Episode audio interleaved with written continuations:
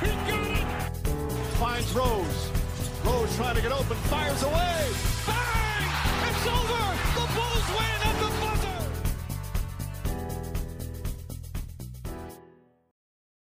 Pues muy buenas a todos y bienvenidos una semana más al podcast semanal de Hackashack. Como veis en el título, Bye Bye Process. Lo que ha pasado con Filadelfia será, bueno, ocupará una gran parte del podcast. Hablaremos de las series y luego pasaremos también a nuestro jugador de la semana, como hicimos la semana pasada ya, para acabar con, bueno, temas de actualidad, eh, que viene cargadita porque llevamos una semana sin hacer directo. Así que, Dani Pablo, sensaciones del directo de hoy antes de empezar. Buf, que hoy parece que lo decimos siempre, pero hay demasiadas cosas. No sé si nos va a caber en el tiempo en el que solemos Sí, hacer a mí directo. Me preocupa, ¿eh? A mí me Y preocupa. sobre todo, lo importante, los playoffs están muy bien, pero hoy empieza, de verdad, la NBA, hoy empieza el draft. Empieza la NBA para Dani. Lo decimos ya. ¿Tú, Pablo? Haz- de- soltamos la apuesta ya. Por favor, si alguien, si uno de los dos lo puede poner en Twitter. Si llegamos a 50 seguidores en Twitch, tenemos 35 ahora mismo. Si llegamos a 50 seguidores en Twitch antes de las 12 de la noche. Mira, pues no- lo, lo acabamos de decir, nos sigue Gus, espectacular.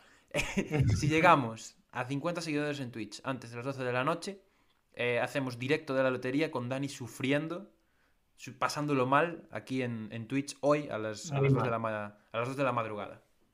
Sí. Ahí, ahí queda eso. Y nada, lo mismo que dicen aquí mis, mis compañeros. Como siempre, muchas gracias por estar ahí con, con nosotros. Y, y nada, que tenemos muchísimas cosas, no sé cómo nos vamos a organizar, pero cuanto antes le demos, eh, antes podemos abordarlo todo, ¿no?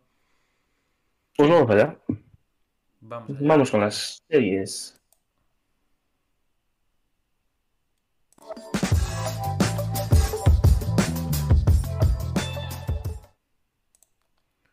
Pues vamos con las series, amigos. Voy a poneros las series. Ponlas en pantalla. pantallita, ponlas en pantalla.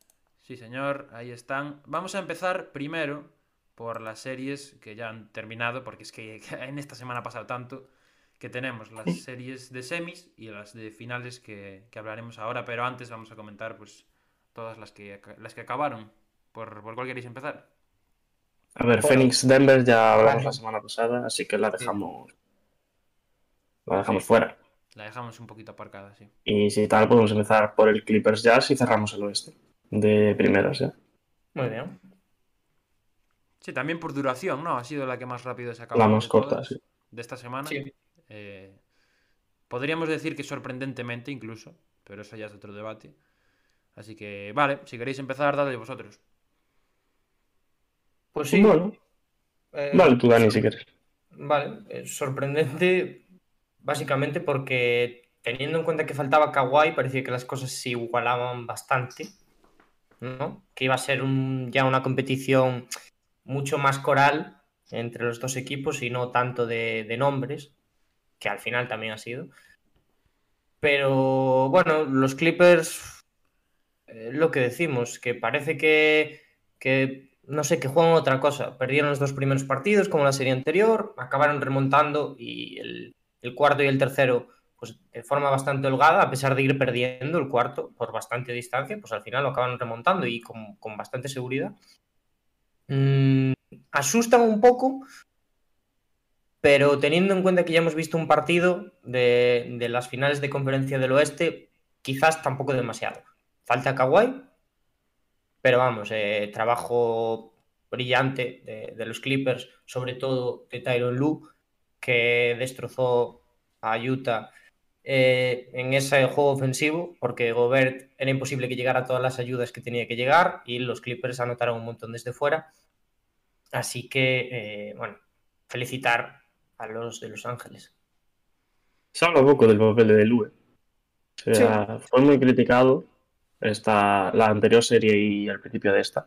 Sobre todo cuando se pierde se suele atacar primero al entrenador. Pero ha conseguido dar con la tecla para unos Clippers que liderados por un Paul George que también habitúa a ser criticado y las críticas ahora brillan por su ausencia, por el nivel que está dando. Y también hay que destacar también el papel de, de Terrence Mann, Terrence Mann, que apareció en ese quinto partido, anotando creo que fueron 39 puntos. Es verdad que en, el sexto no, no, cumplió un papel como, como ese quinto, pero en el quinto partido la victoria es prácticamente gracias a los puntos que anotó. Y creo, o sea, yo veo a los Clippers mucho más equipo de lo que eran hace dos semanas, por ejemplo. Creo que es un equipo que, que, ha, evolucionado durante los playoffs. Hablaba Dani en esos dos primeros partidos que perdieron, que parecía que jugaban otra cosa y que acabaron mejorando, pero con la baja de Kawhi sí que he visto como que es un equipo que se, basa, se basó en la anterior serie en las individualidades tanto de Kawhi como de Paul George como de algún otro jugador que apareciese, pero en esta serie, sobre todo en los últimos partidos, he visto como que se ha visto un equipo más, compacto, que no necesitaba tanto de individuales de un jugador como para ganar. Y creo que eso ha sido la clave. Hoy de superado a Utah. También es verdad, Utah eh, tenía a Donovan Mitchell tocado y fue una espectacular serie, a pesar de ello. Eh, habría que ver lo que hubiera sido la serie sin esas lesiones o esos jugadores tocados que tenía Utah Jazz. Sin Conley. Pero Sí. también pero los Clippers han pasado y veremos frente a Phoenix en, en esa final de conferencia este. que por cierto, eh, Pablo, no te quiero cortar, pero eh, ahora que sacáis el tema de Conley, ¿visteis que igual deja una puerta abierta a explorar la agencia libre? No, no lo he visto, la verdad, pero si, si tú me lo dices me lo creo. Pues no, a ver, es, Es un eh, rumor, creo que es un dio... rumor, ¿no? No, no, no, me parece que dio una declaración diciendo Ah. que, que sí, que él estaba muy contento allí, que se quería quedar, pero que bueno, es la agencia libre y que hay que ver. Bueno, hay que sacar el saco de dinero siempre, ¿no? Hay que tantear. Sí, claro, claro. Claro. Eh, yo, mm, para empezar sobre todo con el tema de Lu, que es lo que estabais contando ahora, me, me voy a apropiar de una comparación que vi en Twitter de nuestro viejo conocido Sergio Ochoa, que ya estuvo por aquí en algún momento, que comparaba a Lu con Zinedine Zidane. A mí me, a mí me, me gustó mucho. O sea, es un, un entrenador al que le caen muchos palos, que probablemente no sea el mejor entrenador del mundo tácticamente, no sea el que más conocimiento tenga de baloncesto, por así decirlo, pero que al final hace que sus equipos ganen.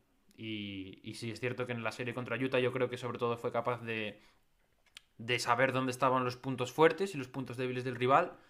Eh, adaptó al equipo, yo creo que a la perfección. Aunque bueno, hay que hablar también por la parte que, que le corresponde a Utah, que hablaremos ahora. Pero para mí Lu es el gran ganador de, de la serie. Para mí son Lu y Paul George. Porque Paul, Paul George, George. Paul George, los, Bueno. los dos, los dos primeros Y- partidos. ¿Sí? No, no, y, Te- y Terence Mann, que, que es verdad que, que en la primera serie estuvo, bueno, estratosférico, pero después no sé por qué perdió mu- mucho protagonismo. O sea, no, yo, no jugaba demasiado tampoco, pero fue volver a darle, pues eso, confianza, volver a darle minutos y está demostrando que estos playoffs, o sea, es una cosa, yo no, no sé qué os parece, pero Increíble. no sé, ¿en qué guion entraba esto? Sobre Sí, todo en el. y de Lu-. Volviendo a lo de Lu, creo que tiene. ah, hablaste que es un entrenador que, que gana partidos. Y creo que tiene más de un 65% de victorias en playoffs, lo cual para un entrenador que es. es el, el entrenador con mejor porcentaje o una cosa así, una locura así. Cuidado, ¿eh? entre que No, creo que sea el mejor, ¿eh? Creo que no, pero entre los cuatro o así puede estar. mejor, sí, una cosa de esas. Steve Kerr tiene mejor, yo creo.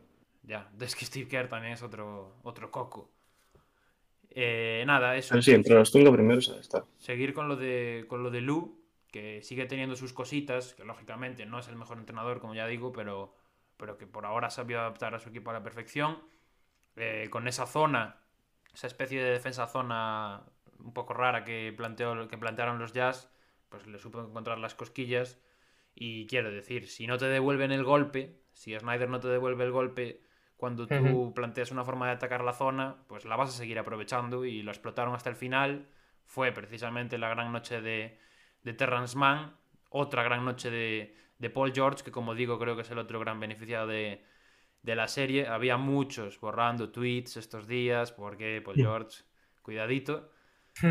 Y, y, yo creo que los Clippers sobre todo han... Se nota mucho que han evolucionado como equipo también, ¿no? Que ahora son una... Son un grupo, por así decirlo. Están todos a la misma. Ojito con de, de Marcus Cousins, que llevaba sin jugar meses y los minutos que ha sacado Hizo... ha sido Sí, sí. súper productivo. Sobre todo en la parte de anotación. Y, y para mí la gran sorpresa en los playoffs de, de los Clippers, más allá de, de Terrence Mann, es eh, Reggie Jackson. Sí. Está, está tirando un porcentaje escandaloso, está metiendo los triples en, en catch and shoot. Eh, to- todos los jugadores que salen eh, aportan, aunque la rotación está cambiando porque los dos primeros partidos hubo rotaciones un poco raras, un día jugaba uno, otro día jugaba otro. Rondo, por ejemplo, entró y, y lo partió. Yo creo que, que los Clippers ahora son un equipo. Y Batum, bueno, pero todo el año ya. Sí, Sí, Batum Es, un, es una constante. Con ese, con ese small ball, que quién nos le iba a decir que era lo que necesitaban los Clippers, jugar small ball. Porque realmente salen, salen casi sin a pivot la es- pivot, si es quieres. Marcus Morris, Sin pivot salen. pivot. Sí, Y Marcus Y- Morris, claro. Es- Y bueno, ya hablaremos de cómo les irá eso contra los Suns, que a lo mejor les va un poco peor, pero en esta serie, eh, aún a pesar de que estuviera Gobert en la zona, fue un, fue un recital y sobre todo una muestra de que es un equipo que, que aunque Kawhi no se sepa aún si puede volver o no, hay que tenerlo, hay que tenerlo en cuenta. Ujú. Muy de acuerdo. Gobert. Es que es, es una situación difícil, ¿eh? Vamos a abrir es ya el melón de Utah, ¿no? Empezamos por Gobert y vamos ya cortando. No, es una situación difícil porque es un jugador buenísimo y que aporta un montón a Utah, sobre todo, ya siempre lo decimos en defensa. Pero eh, es, es precisamente eso, que aquí le sacaron las cosquillas. Porque mm, estaba jugando contra todo bajitos, eh, jugadores que se movían muy rápido, eh, que parecía que iban a otra marcha y que siempre tenían un pase extra, ¿no? Que es lo importante, que llegaban a la pintura y pase hacia afuera. Y ahí es imposible ya que llegue Gobert. hay un dato sobre Gobert que no sé si es en el quinto o en el sexto, que es eh, siendo el defensor principal de, de un jugador, le anotaron el 70% de las ocasiones, lo cual es un para el mejor jugador defensivo del año. Sí, pero es que al fin y al cabo es defensor principal, pero es porque el- es el que más le debe cuadrar, porque realmente al estar cambiando tanto de defensor, ¿no? Porque si tiene que hacer ayudas después fuera, pues no sé, yo es un tema complicado lo de Gobert, porque necesita un encaje muy concreto y vimos aquí que de forma muy acertada los Clippers pues hicieron trizas ese, Sí. ese encaje. Para mí hay, hay una cosa que es clara, 100%, que es que Gobert es un jugador limitado. Es un jugador que Sí. en lo suyo, en lo suyo es el mejor, o probablemente contexto, el mejor. ¿no? Claro, es, en, en lo suyo es el mejor. Pero lo sacas de ahí y va a sufrir muchísimo. Yo creo, eh, fuertemente, ya lo, lo tenía claro, y después de ver esta serie me queda más claro todavía, que no puedes ganar un anillo con tu segundo mejor jugador siendo Gobert.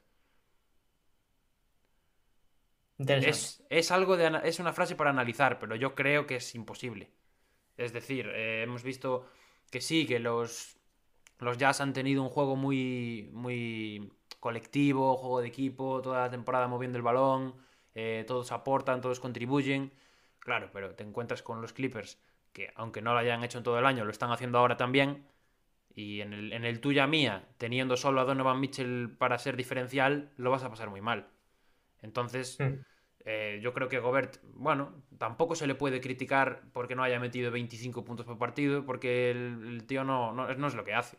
Pero, pero yo creo que necesitas algo más si quieres aportar, eh, aspirar, vaya. Muy de acuerdo.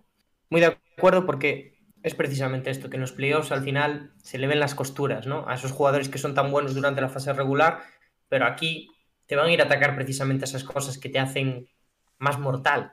Y a Gobert se le ve mucho como se le ve a un jugador del que parece que hoy va a ir este podcast, parece que va a ser un monográfico de él, ¿no? Sí, podemos pasar a esa serie ya, si queréis. ¿No queréis Vale. hablar de Queen Snyder? De, los, del- de la poca feo. capacidad de ajuste que tuvo. Claro, Queen Snyder estuvo un poco feo también, ¿eh? Porque ¿cuántos triples le meten en esquina a los Jazz en el sexto partido? Cuando iban ganando de 20 o de 25. Hmm. Es que... uf, Eso es difícil de justificar, ¿eh? Pero yo creo que no estuvo acertado en ningún momento. Buah, a mí, bueno, De- en ningún momento no. del partido de la serie. de la serie. Uf, eso son palabras mayores, ¿eh? Los primeros partidos los ganaron, pero tampoco los ganaron porque Quinn Snyder sacase o estableciese un sistema adecuado para ganar esos partidos. Los ganaron porque Donovan Mitchell fue espectacular y el resto pues fueron acompañando a su manera. Pues, ojito, ¿eh? Tú, Dani, ¿cómo, cómo lo ves? Yo he visto incluso a gente pidiendo ya la, la cabeza de Snyder, ¿eh? Eh, a ver, es que a mí me parece que tenía poco, poco rango de acción también, ¿eh? Sí, lo hizo mal.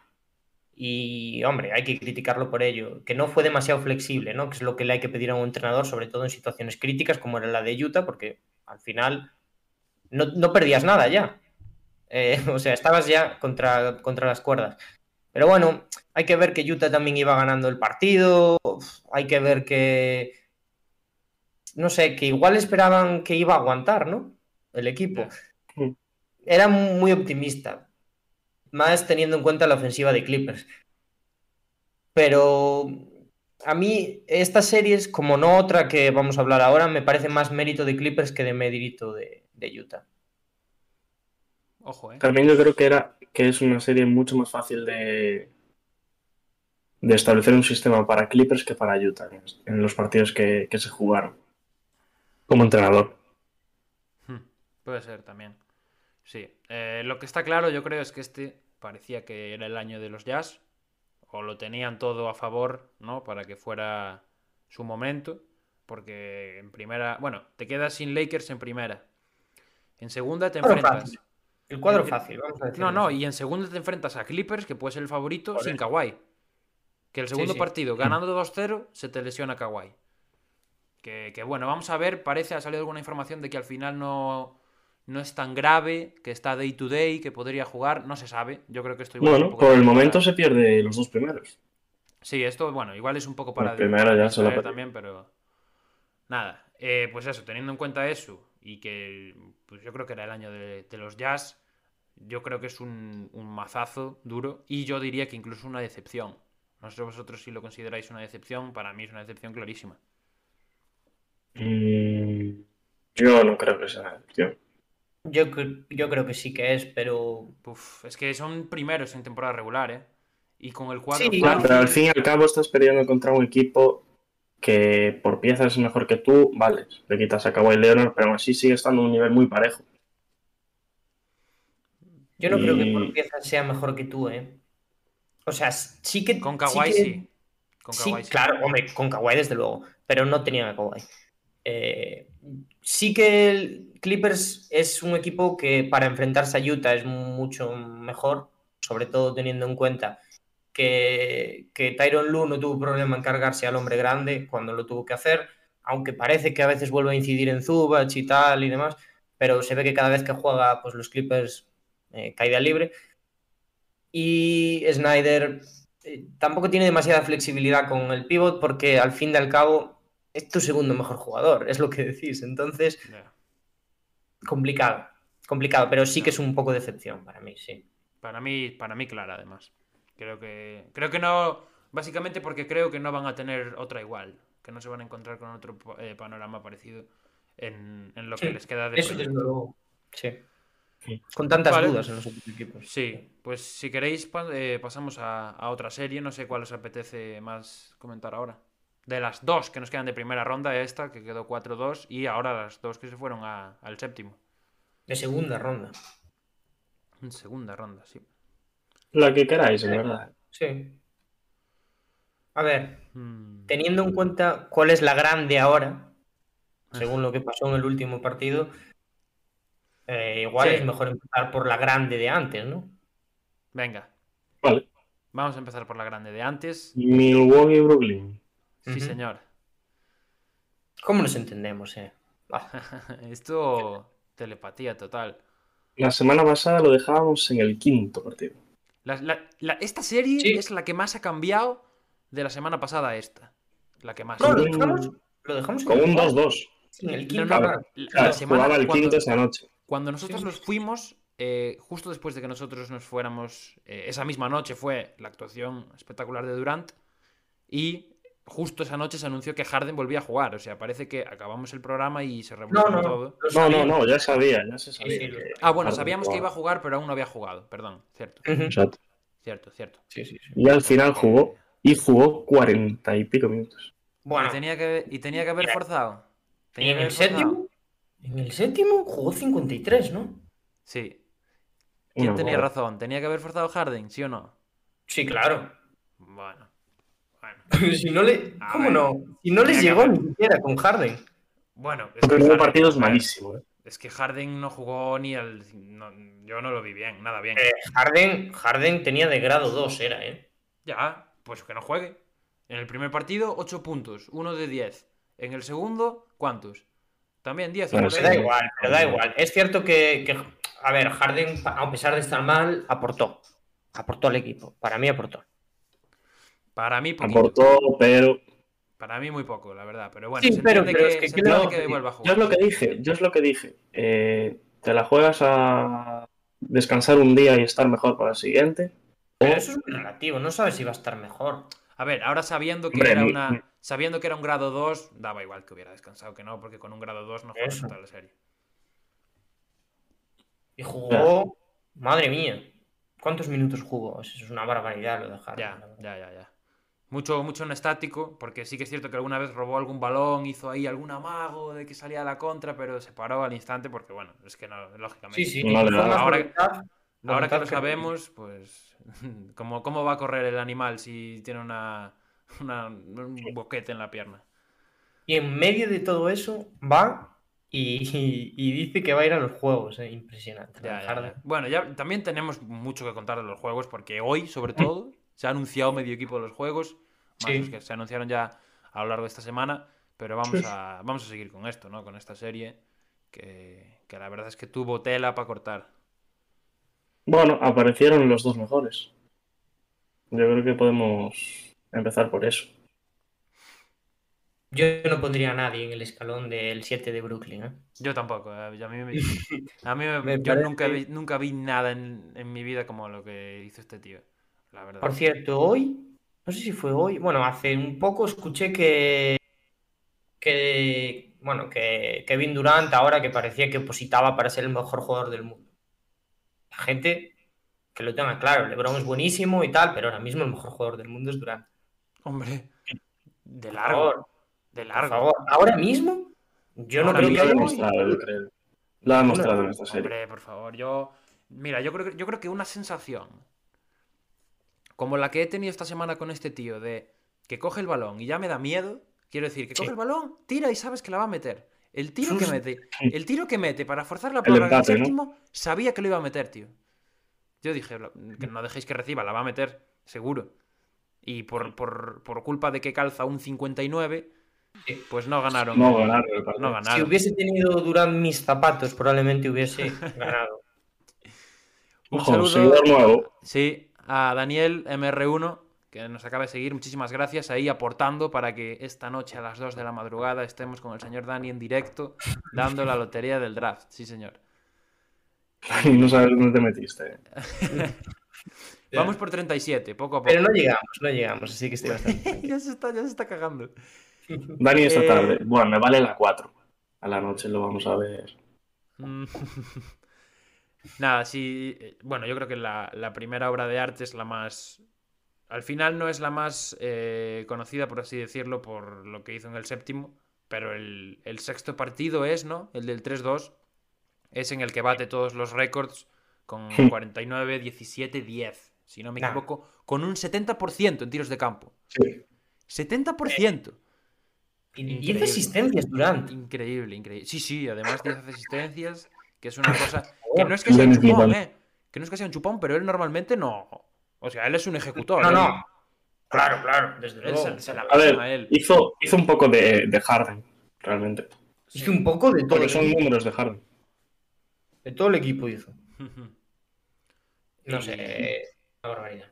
Y fue, fue, fue una cosa increíble. Ese partido lo ganaron lo ganaron de, de poco. Es que al final fueron todos los partidos muy igualados, ¿no? Menos el sí. sexto. Menos el sexto, que sí que Milwaukee lo gana con cierta ganó, sí. solvencia, sí. El, el quinto y el séptimo son muy igualados. Eh, nada, si queréis comentar algo de, de los Nets en esos tres partidos, yo creo que el análisis de Yo los creo Nets que poco más puede hay ir que hablar de un jugador de los Nets. Y es Joe Harris. Uy, se, se quemaron camisetas el otro día de Joe Sí, Harris. ¿eh? sí, sí, sí, sí. No me lo esperaba. Bueno, se eso. camisetas de varios jugadores esta semana. ¿Sí? No sé yo del otro. Yo no vi, ¿no? Yo vi solo Mm, Joe mm, Harris. Bye bye Process. Eso te lo dice todo. Uf, Jo. uf. Uf.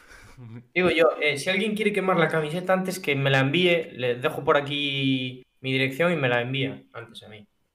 Sí. No sé, por, por Un poco estúpido, ¿eh? Lo de, lo de quemar las camisetas. Sí, pero queda bonito de cara a la galería. Sí. Te hace, Y siempre te puedes hacer viral Te haces el chulo. Sí, te haces el chulo. Chulo. Bueno, vamos a dejar. Podemos hablar de baloncesto, por favor. Pues sí, eh, lo que decía Joe Harris. Yo creo que ha dejado mucho de ver esta serie. Sí, sí, sí. Mm, Veía el otro día un gráfico en esta serie, bueno, en esa serie, en estos playoffs, Joe Harris metió, o sea, tiene el mismo porcentaje que los últimos eh, triples de Ben Simmons. 5 de 22 Ben Simmons, 5 de 22 Joe Harris. Bueno, y que los tiros de Trey el otro día, porque hizo 5 de 23 también.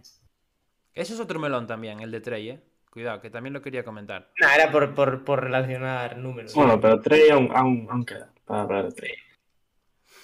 Yo creo que sí, ¿eh? Yo creo que. Buf, es que encima en un equipo que tiene tanta dependencia de un jugador como han sido los Nets en esta serie. Que... Y tuvo una jugada eh, con 111-111 solo de 3. Sí, sí, Solo. absolutamente solo.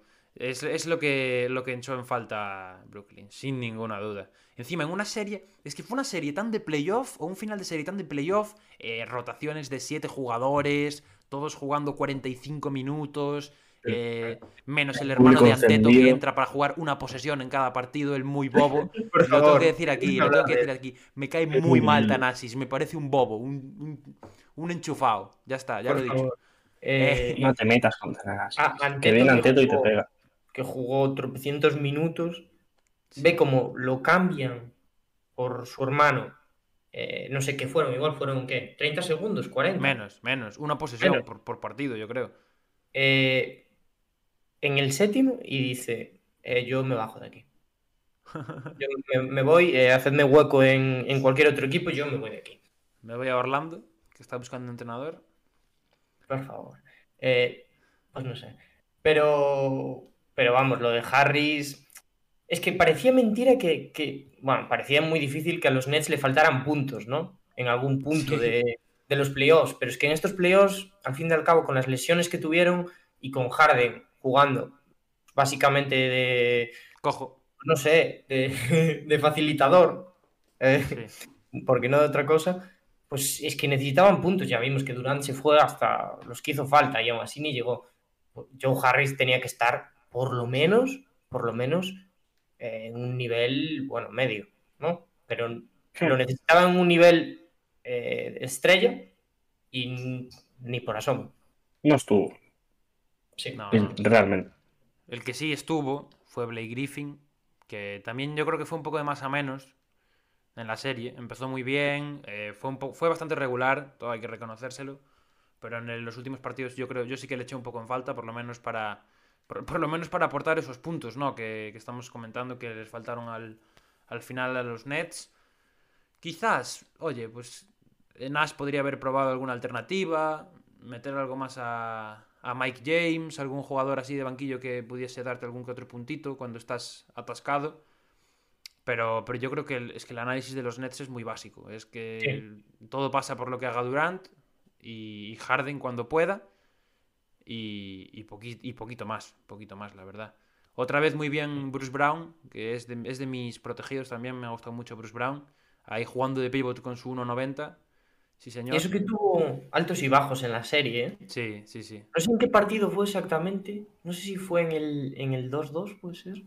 O no, en el 3-2, me parece. En, en el que mete 12 puntos en un cuarto o 12 puntos seguidos. Sí, pero que después vuelve a salir y no tira canasta. en- Pero Ese- en toda la segunda parte lo quita. Ese es el sexto, creo.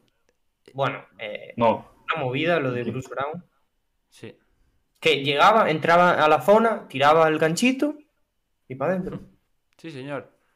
Y nada. Pero sí, que- realmente eh, los jugadores secundarios de Brooklyn, eh, secundarios hablando de banquillo, creo que, que han cumplido las expectativas que se tenían sobre ellos en estos playoffs. Incluso las han superado. Yo creo que poca gente esperaba que, que el banquillo de, de Brooklyn diese el nivel que, que ha llegado a dar en algunos momentos de esta serie y de, de los playoffs en general. Menos Joe Harris. El resto. Claro, o sea, me refería a banquillo, banquillo. Sí, sí, bueno. Jeff Green también Blake. Griffin yo, yo creo que, que tampoco nadie esperaba el nivel. Griffin renovado con respecto a su etapa en Detroit o sus primeros días en, en Brooklyn. Jeff Green al llegar de la lesión se marcó un partidazo. O sea, yo no le pondría ninguna pega a Brooklyn a pesar de, o sea, de, de ese Joe Harris que no estaba. Y, y o sea- mejor en defensa de lo que esperábamos, ¿eh? Hmm. La verdad se ha dicho. Sí, sí. De hecho, los partidos tampoco han sido de tanta anotación Por eso. como, como esperaba. Reducidos, muy bien. Que también. También ahí hay que ver el. O sea, que de la defensa de Milwaukee. Claro, es que es lo que le interesaba a los Bucks también, que fuera a pocos, a pocos puntos. Nada, yo creo que, pues, que los Nets al final sí que han sido, si no el, el equipo que más, uno de los más condicionados por lesiones. Son 13 partidos en todo el año del Big Three junto. Y, y eso también se, se notó muchísimo. y como decimos, nada, al final podrían haber pasado a finales de conferencia como podrían haber pasado los Bucks, porque el último partido fue una explosión de, juego por todos los lados. Pero, pero yo creo que hay que celebrar ya, que hay que disfrutar de que por ahora el barco de los Bucks sigue lleno, camino a finales de conferencia ya. Desde los pronósticos, llevamos ahí pico y pala con los Bucks, este es el año de los Bucks, y, y por ahora siguen ahí. ¿Cómo, qué, qué me destacáis de los Bucks, chavales? ¿Qué me destacáis? Que me- Bueno, a ver. Yo creo que en estos últimos partidos, tanto Anteto como Middleton como Holiday, que es el Big Three, por así decirlo, de Milwaukee, pues han cumplido con las expectativas. No han sido esos primeros partidos de, de la serie en los que se le echó todo el mundo encima y han conseguido pues, remontar la serie y llevársela para su lado, que, como dijimos la semana pasada, eh, eran los favoritos, entre comillas, a- ante esa lesión de Irving y cómo estaba la situación de, con, con Harden. Ahora bien, el juego de Milwaukee tampoco ha sido Mm, ahí está. excelso. Claro. O sea, han ganado un poco de carrerilla, por así decirlo. Han tenido la suerte de que Durant tiene unas barcas por pies. Y se han llevado el partido en una prórroga que sí que es verdad que la prórroga ha estado muy disputada y creo que Milwaukee la jugó mejor que Brooklyn. O sea, el resultado lo dice, pero en la prórroga yo he visto a los Bucks bastante más metidos en el partido de lo que podía estar como equipo Brooklyn, porque ya sabemos que Durant eh, estaba metidísimo en el partido. Sí, sí. Yo, yo creo que Milwaukee salva la cabeza, pero se deja una mano. Porque yo lo dije el otro día, a mí me parecería un fracaso tremendo haberse quedado en esta ronda teniendo en cuenta las dificultades que tuvieron los Nets. Porque al fin y al cabo, no es que te quedes sin un jugador importante en tu equipo, te quedas sin dos de tus tres estrellas. Encima, tan importantes en un equipo para los Nets que estaban construidas alrededor de ellos, teniendo, pues eso, los, los secundarios un papel testimonial, por así decirlo. Que al final han demostrado que, bueno, que tienen mucho más nivel de que se esperaba. Pero ha costado mucho. Yo creo que, no sé, es la sensación que me da esta serie es como, uf, de la que se han librado. Porque han ido a un séptimo, el séptimo vale muy bien, lo tienes asegurado, Brook López hace la cagada de su vida, eh, liando una que vamos, si quedan fuera después de eso, yo no sé qué pasa con Brook López, ¿eh? En Milwaukee, pero igual eh, sale la gente con orcas y antorchas a por él. Toda esa gente que estaba allí viendo el partido, cuidado, ¿eh? son muchos. También, también. Son muchos Después es verdad que lo arregla un poco, ¿eh? Con ese tapón. Sí. Pero, pero bueno. Eh, mm, a mí siguen sin darme confianza, pero me alegro un montón por ellos. Ahora van a tener eh, un rival mucho más fácil, las cosas como son. Eh, A priori. No, no van a tener al bicho de, de Durant allí, que fue básicamente lo que los arrastró esta serie. Pero bueno, siguen dejando cositas. Es verdad que mejoraron mucho. Anteto, por ejemplo, no tiró ningún triple en el último partido. Celebramos, yo creo que todos no, aquí. en el último sí. Mm. En el último metió el una último, tabla. En el último tiró tres triples en catch and shoot. Que ¿Cuál no fue el- Cuidado, eh. En el sexto. En el sexto no tiró ninguno. Bueno, Cuidado. eh, Pero bueno, la selección es lo que venías a hablar, ¿no? sí, Sí. es lo que venimos comentando todo el tiempo. Eso por ese lado muy bien. Gru Holiday, mm, bueno, mm, Le, bueno, le cuesta, le está costando. sí. Le- costó un poquito eh, ofensivamente. Es verdad que atrás se sigue aportando mucho y tal, le costó un poquito, estuvo muy bien en los finales de partido, que es lo que le hay que pedir también. Que está metiendo unos triples, los que está metiendo son unos triples muy difíciles, eh, también te digo. Sí. Y Middleton, no sé, chapó. Chapó por Middleton porque para mí fue el paraguas de, de estos Bucks eh, durante toda la serie. Es verdad que Anteto estuvo muy bien, hizo lo que se le pidió, pero, pero vamos. Al final, el que te tiene que decidir, Es el que se tira los tiros importantes. ahí está. Pero Yo- bueno, después de todo, felicito a Anteto desde aquí porque ha mejorado, ha mejorado. El perdón de Dani a los Bucks y Anteto después de su rajada Pero de hace dos semanas. entrenador, ¿eh? El entrenador lo quiero fuera ya. El entre- Pues dicen que el Pero, entrenador, que no según soy va de pasando, según va pasando el tal, que es probable que esté fuera, ¿eh? ¿Lo qué? Que es que dicen, dicen que según van pasando los. Bueno, según va pasando rondas, que es más probable que se quede. Sí, sí, sí. Yo leí ahora que está una estable. Claro. Entonces, A ver, eh, yo, todo depende de los resultados. Esto... yo suscribo, yo suscribo todo por ahora. Lo no que, han dicho, lo que han dicho Dani y Diego lo, lo suscribo todo. Creo que yo me he desesperado mucho con los Bucks en esta serie. Me, me, me jode mucho verlos jugar al estilo que han estado jugando con Janis haciendo de, de justiciero. Yo pienso que es así el justiciero, porque coge el balón y tiene que hacer la justicia por su parte, siempre, entrando desde arriba, tal. Toda la serie lo he criticado y me, y me ha dolido y creo que si hubieran sabido aprovechar sus chances habrían acabado la serie incluso antes de 7. Pero eh, he de decir que el séptimo partido me sorprendió para bien. Es probable, o sea, el séptimo partido me parece que los Bucks jugaron muy bien. Pusieron el balón a las manos de Middleton muchos minutos, eh, Anteto se le liberó de esa responsabilidad. Todas las canastas o las situaciones que buscó creo que son para las que está hecho él. Mucho jugando al poste. En transición sí que entiendo que él tiene que aprovechar la zancada y, su- y- conducir el balón hasta, hasta la canasta. Eh, también mucho bloqueo directo, mucho desdoblamiento del propio Anteto para recibir en continuación. Creo que en el séptimo, el séptimo partido para mí fue el mejor de los Bucks en toda la eliminatoria. En cuanto a nivel de juego. A mí Sí. también. Sí que es Bueno. cierto, es cierto que eh, después hubo mm, graves problemas, porque Middleton tiró muy bajos porcentajes, Holiday más de lo mismo.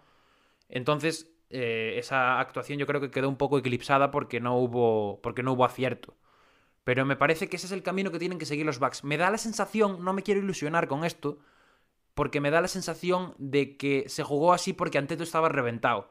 Supongo que lo visteis mm, varias veces, eh, Anteto jadeando, Anteto muy cansado, allí apoyado tal. Me da la sensación de que le han liberado esa responsabilidad de tener el balón en las manos porque estaba muy cansado. Pero bueno, quiero decir, has visto que te ha ido muy bien así, esperemos que, que lo sigan aplicando ahora contra, contra los Hawks. No. Eh, tema Middleton y Holiday estuvieron muy mal en, en los tres primeros cuartos, pero el último cuarto fueron muy importantes. Holiday, Sí. si no me equivoco, en el último cuarto hace un 3 de 5 o un 4 de 6, cuando el resto del partido llevaba un 5 de 20. Sí, mete sí, dos triples clave, mete eh, alguna que otra canasta. Middleton, más de lo mismo. Middleton ya sabemos que es el hombre de los finales para los Bucks. Al final, la última canasta que mete en la prórroga él es la que le da la victoria a, a su equipo, aunque luego pase mucho más y luego venga el, fallo de Durant y el tapón de Brook López, etcétera. Pero, pero yo creo que los Bucks ahora tienen motivos para creer y yo tengo motivos también para creer en los Bucks. Porque me dejaron esa buena imagen, ese buen sabor de boca en el último. Creo que Baden-Holzer ahí sí que supo adaptarse, supo eh, corregir los errores y, y hacer que los Bucks fueran un equipo más peligroso. Y, espero que de ahora en adelante siga siendo así contra Atlanta, que es un equipo que a priori, aunque sabemos que tiene muchísima personalidad y que le va a poner las cosas difíciles 100%, a pesar de eso yo creo que es un equipo bastante eh, que es bas- bastante mejor para el estilo de juego de, de los Bucks, ¿no? Entonces yo me quedo con eso. Los Bucks en general, si no vuelven a las andadas, eh, creo que tienen muchas papeletas, pero depende de eso. Bueno, que tiene un estilo bastante mejor para el juego de los Bucks, yo no lo creo. O sea, yo creo que el Brooklyn era el equipo perfecto para, para Milwaukee. O sea, Vamos a decir que es un equipo bastante más flojo que Brooklyn sin querer desmerecer. Hombre, Lo que- sobre el papel, Claro, eso que sí. sobre pero no creo que el juego de Atlanta le favorezca a Milwaukee. Claro, y ahora Milwaukee no se va, no se va a poder conformar con defender a un tío. Esa es otra. Porque Milwaukee va a tener varias, varios jugadores que están rindiendo muy bien en Atlanta. También os digo, respira PJ Tucker, ¿eh? Otro, otro al que hay que aplaudirle a PJ Tucker, por cierto, Sí, porque sí, la cuidado. serie de PJ Tucker. eh, Bueno, ya a PJ Tucker no me lo quiero encontrar volviendo para casa de noche, porque. Cuidado, cuidado, Mira, eh. Tucker, eh. Yo me cambio de acera. Eh, lo digo. Se puede coger unas vacaciones PJ Tucker cuando acabe toda la andadura de los Bucks en playoffs, bien merecidas, ¿eh? Sí, las Para eso vino, ¿eh? Harán allí en Milwaukee, ¿no? Bien. Bueno, Que- playa no hay, ¿verdad? pero bueno, se, se- se- se la busca él solo, ¿eh? Unas buenas vacaciones, fin, seguro. fin. Pero para eso vino Tucker, realmente. Sí. Sí, sí, sí. Me, me- lo que más eh, admiro, ya fuera de bromas, sobre que es un animal, sobre que es un búfalo, fuera de bromas, eh, admiro mucho la capacidad mental que tiene que tener ese hombre. ¿eh? Es que, es que se- este- se- defender a Kevin Durant y seguir con esa insistencia, con esa motivación, tiro tras tiro. Literalmente hubo tiros en la serie en los que le tocó la cara, le puso la mano así, delante Le de los tocó, ojos. por decirlo de forma sutil. Por decirlo de forma sutil, le puso la mano así y los metía. O sea, yo, si defiendo a un tío que hace eso, al tercer tiro me vengo abajo. Ya no defiendo. Ya le dejo tirar. Pero, pero lo, que, lo que hizo PJ Tucker para mí es, es increíble. Eh, de Middleton, que me he olvidado de comentarlo. El séptimo partido de Middleton, a pesar de sus porcentajes, es brutal en defensa. No sé cuántos robos hace, pero tres o cuatro robos clave en, en el último cuarto y en la prórroga. Y, y creo que eso al final es lo que le hizo ganar a los Bucks. Entre el incordio de PJ Tucker, que Middleton y Holiday son dos buenos defensores fuera de balón y que, se- y que jugaron bien el séptimo, yo creo que para mí son las claves, vaya. Que por cierto, Middleton no se suele hablar de su faceta defensiva, pero es un Sí, señor. cumplidor bastante holgado, ¿eh? El séptimo partido, Eh. Middleton en defensa fue un espectáculo. Así te lo digo, ¿eh? Y es un jugador que eh, roba más balones de los que parece. Sí, sí, Lo es eso ahora, pero tiene buenas manos. Voy a ver cuántos robos fueron, pero yo creo que seis o siete. tiene buenas manos. robó, seguro. Sí, sí. Y esas claves que acabas de decir, yo creo que van a ser las mismas para el partido frente a frente a Filadelfia. Bueno, Eh, frente a Filadelfia, frente a Atlanta. Ojalá contra Filadelfia. El duelo Trey Young Gru Holiday va a ser, eh, o sea, la defensa de, Trey, de Gru Holiday sobre Trey Young va a ser clave para, para los Bucks. Y lo que decías de PJ Tucker, veremos a quién defiende. A todo el mundo. Y- A todo el mundo. Le da igual, realmente. le da igual. Si, si salió de una película de Guy Ritchie, PJ Tucker, por favor. Y luego veremos, eh, yo quiero ver cómo bueno, Capela o, o la pareja interior de, de Atlanta para Anteto sí. en la zona. Esto lo podemos comentar ahora porque vamos a vamos a hablar de las series que tenemos ahora ya puestas, pero antes, si os parece, pasamos ya al coco Al que- Dramón. al Dramón. Y Dramón. comentamos- Y, Que y no de Andre. Drummond, que no Andre Drummond. Que Que, ese también es un que ese también es un Dramón. Pero vamos a hablar del- de la serie que nos queda, chavales. Que... ¿Qué, qué queréis decir? Dani. ¿Por dónde está empezamos? triste. Yo sé que Dani está triste, Dani está triste, sí. ¿No estáis ¿Estáis tristes? Pues yo estoy contento, ¿eh? No, yo, no, yo triste no, yo triste no estoy, pero Dani sé que está triste. A ver, no, no. Quiero decir, yo. A mí me gusta mucho Filadelfia, la verdad. Me cae bien como equipo, pero no iba con ellos ni con Atlanta. O sea, me daba un poco igual. Tú estás triste por la situación que se dio después de esa Estoy triste serie. ¿no? por nuestro niño, estoy triste por Ben. Mm. Eh, Bueno, hay que, Bueno, hay bueno. que, hay que darle Ahora un tirón. Hay que darle, hay que darle un tirón. No, no soy hater, ya sabes que me gusta mucho, pero hay que darle un tirón de orejas. Porque- No, sí, claro, claro, a eso vamos, pero estoy triste porque mm, parece que lo está pasando, bueno, que le Ay, están tirando a mierda. Que lo está pasando mal. No sé, a mí me da la sensación de que se la sopla un poco. que no sé si es bueno o malo, pero pero a mí me da un poco de pena, joder, porque es que parece que fue los Bucks salvaron un poco ese escollo de decir, "Ala, otro año más." Y los Sixers pues básicamente se volvieron al bucle. Sí. Mm, no sé. Hay que decir que, que sí, que lo de Ben Simmons ya lo veníamos diciendo. Que vas a tener un problema en los minutos finales, sobre todo, además del resto del partido, si eh, tu segunda estrella no puede llevar el balón en las manos porque le van a hacer hack, hack a Ben Simmons. Sí, y es un jugador que para los playoffs no viene nada bien. No tiene un estilo de juego que venga bien para unos playoffs. No tiene un estilo de juego bueno. Yo, yo creo que sí que lo tiene, pero depende del rol también. En el rol que está en Filadelfia no va a rendir a, a su máximo, También. ni va a ser una amenaza. La verdad. Hmm. Pero bueno, eh, no hay por dónde cogerlo, la verdad. La Yo de... igual no lo diría el rol, ¿eh? diría el- la cabeza. ¿eh? Me parece que la cabeza ha sido el mayor problema de estos playoffs de Simmons. Hombre, sí, pero ya lleva siendo su problema mucho tiempo, ¿no? Yo creo que es su, su, su mayor problema que ha tenido hasta ahora en la NBA, la verdad. Sí, pero es que es podemos decir ya lo de los tiros. El, el tema de los tiros, de que no, no suelta un balón hacia el aro cuando, cuando están los partidos, bueno, en los minutos finales. Ya, por los partidos, durante, durante todo el transcurso de los partidos, pocos tira también, pero al final, pues es eso. No me acuerdo del dato que salió hace poco, pero vamos, que, que en los últimos cuartos, mm, problemas. Creo que es un. En el tiro libre. En, en esta serie, en tiros de campo, creo que es un 2 de algo. En, lo- en todos los últimos cuartos de esta serie. Pero es significativo el de algo también, porque tiró muy poco. Sí, sí, 2 de 5, o sea, es muy poco. 2 de algo, pero no sé cuánto exactamente. Es una cosa que... Y en tiros libres es la peor marca en playoffs de toda la historia, eh, 37 con algo por ciento. Es dramático. O sea, es dramático porque al Es final... que no sabes ni por dónde cogerlo. Claro, claro. eh, te- tenía algo metido en la cabeza Simmons. Porque sí, hay una jugada que salió mucho por ahí, que fue la de que da el pase a Tyrese en vez de hacer él el mate, después de irse de Galinari, pero yo no creo Bueno. que sea tanto esa jugada concreta, que sí que explica un montón de cosas, de, bueno, de los problemas que estaba teniendo Simmons mental, pero es la falta de agresividad que tuvo durante toda la serie. Que se le veía que no Sin no sé, que en transiciones no era agresivo, que no quería ir hacia canasta, que no quería abusar de su capacidad física.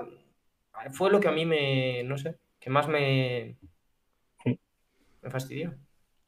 Sí, yo creo que se ve un jugador sin ganas.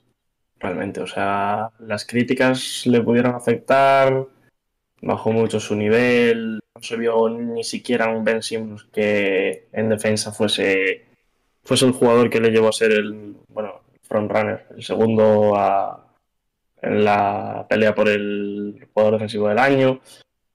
Yo creo que no estuvo en ningún partido realmente. Y estás en unos playoffs en los que la anotación es muy importante porque, quieras o no, si metes más puntos que el equipo contrario ganas.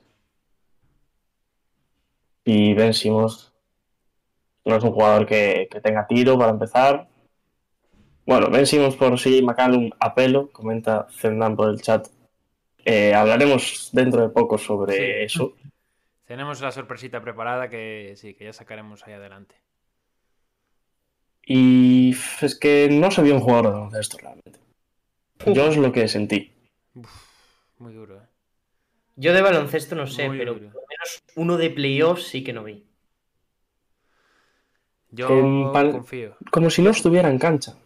Yo confío en él, pero ya te digo, creo que no le favorece nada donde está, ni el rol que Sí. tiene, ni lo que se espera de él tampoco. Creo que si lo acompañas de jugadores que puedan complementar esos fallos, si le dices... Pero, si a ver, una pregunta. Ben Simmons, ¿dónde tiene que jugar? Para mí Ben Simmons tiene que jugar de base, pero un base a la vieja usanza, quiero decir. A ver, a mí el concepto de base, quiero decir, Sí, está muy o sea, me cuesta, me cuesta etiquetarlo en una posición, pero... Ben Simmons tiene que llevar el balón, pero, Claro. pero eh, los Sixers necesitan a alguien con el que puede jugar pick and roll con el bueno del equipo. ¿Entendéis? Entonces, por ahí bueno, el bueno del equipo, que eh, todo mi, mi respeto, que tiene un menis- ha jugado con un menisco roto. Tobias Harris, ¿no? No, por ahora no. De Tobias Harris poco hay que hablar. Yo a Tobias la verdad es que poco más le pido. Pero, pero el bueno del equipo, todo mi respeto, ha jugado con un menisco roto, que no es Y lo ha dado todo. Lo ha dado Mm. todo. Y aún así, no creo que haya estado a su mejor nivel en la serie. ¿eh? Abro paraguas, pero creo que lo vimos en el partido que ganan los Hawks en- para poner el 2 a 2, que no metió ni un punto en toda la segunda parte. También Ha tenido O sea, cosas mucho- así. en muchos momentos le han sacado muy bien y muy fácil del partido los Hawks. Exacto, exacto. Eso, es eso hay que elogiarlo también, sí.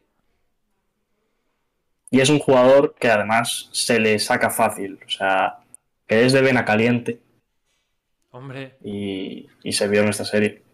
sí, sí, sí. Sin duda. Ya lo avisamos también, porque los Sixers, sinceramente, tenían la serie ganada. Tenían la serie Pero es ganada. que perdieron, ¿qué? Fueron un partido de 25, que tenían ventaja de 25 y otro de 18, ¿no? Eh, es que Total. Uno de 26, que es la cuarta mayor remontada en la historia de los playoffs. O de la NBA, creo. que de remontadas también tiene para escoger Doc. ¿eh? Sí. Sí. Otro día un gráfico. muy bien. En temporada Doc, regular, Doc Pero y Luke patina. Williams. Luke patina. Williams estuvo presente en la máxima remontada de la historia de los playoffs, que no sé si os acordáis, que fue una que le hicieron los Clippers a los Warriors hace un par de años, remontando 31 puntos en primera ronda. Bueno, Y Pero él en- él el lado bueno. otro día. ¿Eh? él en el lado bueno, digo. Sí, sí, él estuvo en las dos en el lado bueno. Siempre. Williams. Nah, pero es que es, es que es eso. Yo, si una vez que, que la serie estaba 3-3, para mí el partido lo iban a decidir individualidades. A, a esto a priori. Que era, o, o Embiid se hace un partido monstruoso, gana Filadelfia, bastante fácil, o Trey se hace un partido monstruoso, eh, gana eh, Atlanta. ¿Qué pasó? No pasó ninguna de las dos. Ninguna de las dos. Bueno, Y eh, en teoría, quien tenía más que perder era Atlanta. Porque realmente, si Trey estaba muy mal en el partido, los Hawks lo iban a notar. Pero apareció el pelirrojo, Tu niño también, llevo. ¿eh? que llevo pico pala con el pelirrojo Sí, señor. toda la temporada y sobre todo en los playoffs, que, vamos, eh, no sé, a ver, es verdad que rindió por encima de sus expectativas, pero chapó, chapó por él. paso está también. Sí, sí, claro, claro que duda. sí. Para asumir los tiros, sí, sí, sin duda. Y, y un final. Bueno, sí, acaba, Dani, acaba. No, Perdón. no, nada, nada. Yo iba a rajar ya, pero sí. ¿De quién? ¿De quién ibas a rajar? Coméntanos. Nada de Filadelfia, porque al final Sí, sí. es que esto lo vamos a comentar, porque después, teniendo en cuenta todo lo que ha pasado, tenemos traspasos para Simmons que hemos escogido nosotros personalmente, cada uno de nosotros. Eh, pero hay un montón de cosas alrededor de la relación de Simmons, sobre todo con Doc Rivers, que, ¿qué pasa? Eh, han pasado cosas extrañas en esta serie, cambios, bueno, que no venían mucho a cuento, en mi opinión, por parte de Doc Rivers. Eh, pues eso, Simmons deja de ver en esa parte, acaba el, bueno, el partido, le preguntan a Doc Rivers que si cree que Ben Simmons puede ser una estrella en otro sitio, ¿no? Era así la pregunta. Un base para un equipo campeón, dijo. Sí. y, y dice que no dice sabe. nada. Que no lo sabe, Básicamente. dice. Sí. Y Embiid también dejó unas declaraciones un poco raras. ¿eh? Envid también, gestos Sí, como- feos durante el partido. No, y, con- y en las declaraciones se refirió a esa jugada que decía antes Dani, creo, ¿no? Dijo Sí, algo de- como que cuando un compañero que puede machacar, pasa el- cuando una jugada en la que puedes tener dos puntos fáciles acabas sacando solo un tiro libre, eh, no se puede ganar, una cosa así, dijo. Me suena. Sí, sí, dijo eso. Para mí, yo creo que. Es que esto es así. A ver, Ben Simmons estuvo muy mal, pero el que tiene la culpa, porque al final es el que engloba toda la plantilla, es Doc Rivers, Sí. que no supo ni cómo despertar a Simmons, ni cómo reconectarlo con el resto de jugadores, ni. No sé, no tuvo alternativas. Ni un plan B, claro, no tuvo un plan No, y dejando eso a un lado, no supo eh, aguantar eh, tres partidos en los que tenía ventaja. Perdió, de perdió- más de perdió 15 tre- puntos. Tres partidos en casa perdió, ¿eh?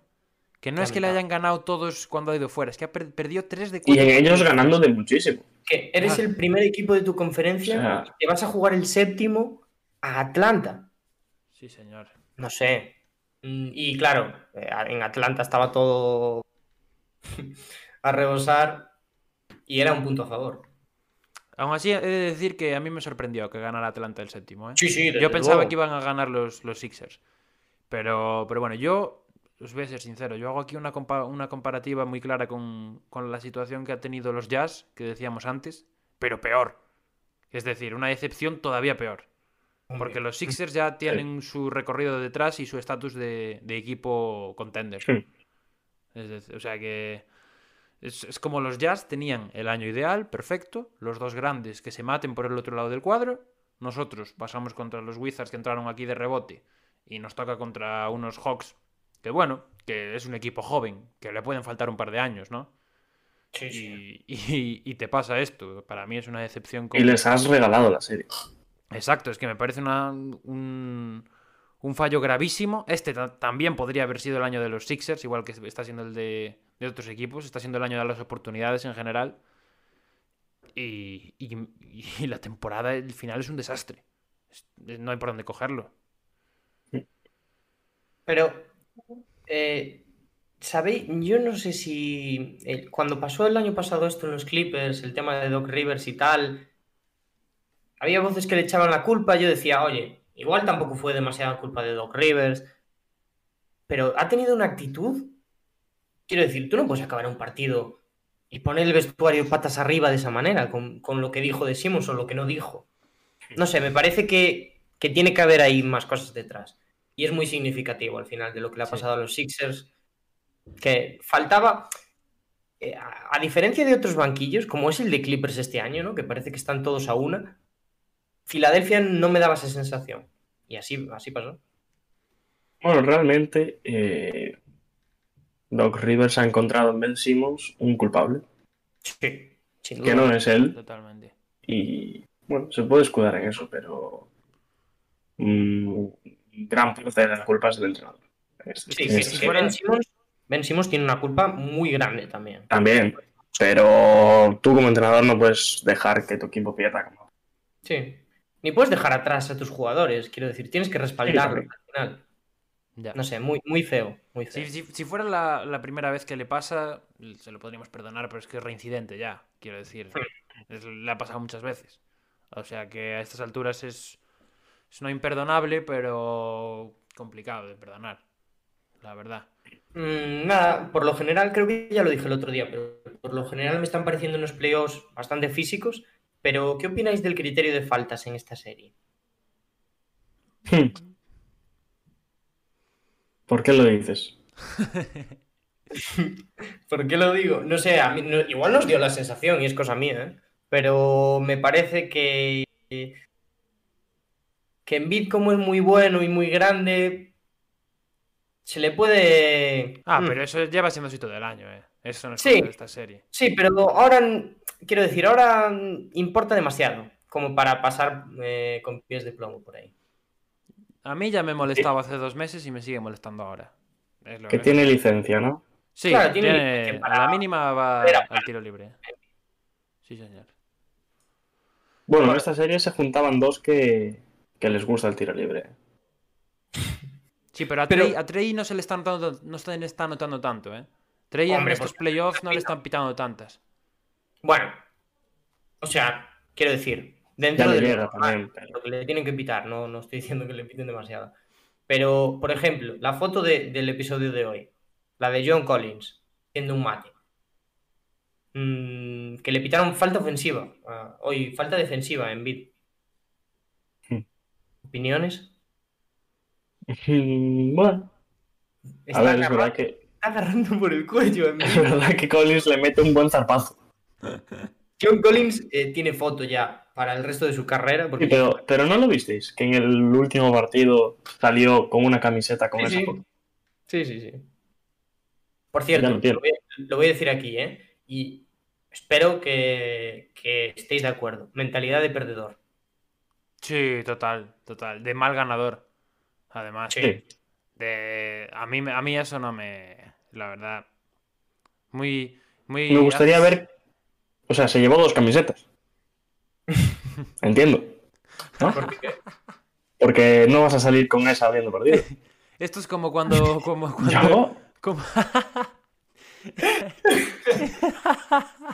Esto es, es una buena esto es- reflexión, ¿eh? Esto es como cuando Pablo Lasso, el Madrid pierde un título y sube un tuit, el mítico de mañana un pueblo perdido de Somalia recibirá 20 camisetas que ponga campeones, ¿no? Efectivamente. Lo mismo. Claro, ¿qué haces con esa camiseta después? Directo. No, según esto no. Vale, vale. Por... No, porque no me parece. Creo que, creo que estamos en directo aún, ¿no? Según esto, Sí, está todo sí. bien. pues, Vale, vale. eh. Eh, nada, yo creo que esta serie poco más hay que decir, ¿no? Sí. Podemos, podemos pasar Sí, al tema vamos. de, de lo que hemos preparado. Sí, a los tres pasitos. Chapó para Trey, al fin, aunque ese último partido estuviera mal, los dos anteriores son una barbaridad. Bueno, Eh, si Atlanta Hawks también, ¿eh? llega a la final y la gana, me compro la camiseta de estrella. Por cierto, este año camisetas bonitas, ¿eh? Las de Atlanta. Sí, sí, sí. Pues guardamos el clip. Por favor, que alguien clipe lo que ha dicho Diego. Si, eh, si pasa lo que pasa con los, con los Hawks, camisetitas de Trey Young. Diego hace Pues- tres semanas, Trey Young no es un líder. Diego, Diego ahora eh, me voy a tatuar a Trey Young. No, a ver, en realidad no dije que esta temporada no se ha demostrado. Sí, sé que lo Y dijiste. va y lo demuestra. Sí, sé que lo dijiste. Sí, sí, sí. Pues vamos a. Vamos a irnos por las ramas, vamos a hacer. Pon ahí las fotitos de eso. Ya, ya lo, lo veníamos comentando. Hemos Puntito. preparado eh, tres traspasos, uno cada uno, para, para Ben Simmons. Mm, Yo lo primero que quiero es preguntaros eh, re- brevemente si creéis que lo van a traspasar de verdad. Sí. Sí. Cero dudas. Vale, yo no lo tengo tan claro. Al 100% no, pero te diría que un 90 sí. Que es Hombre, muy, yo- muy probable.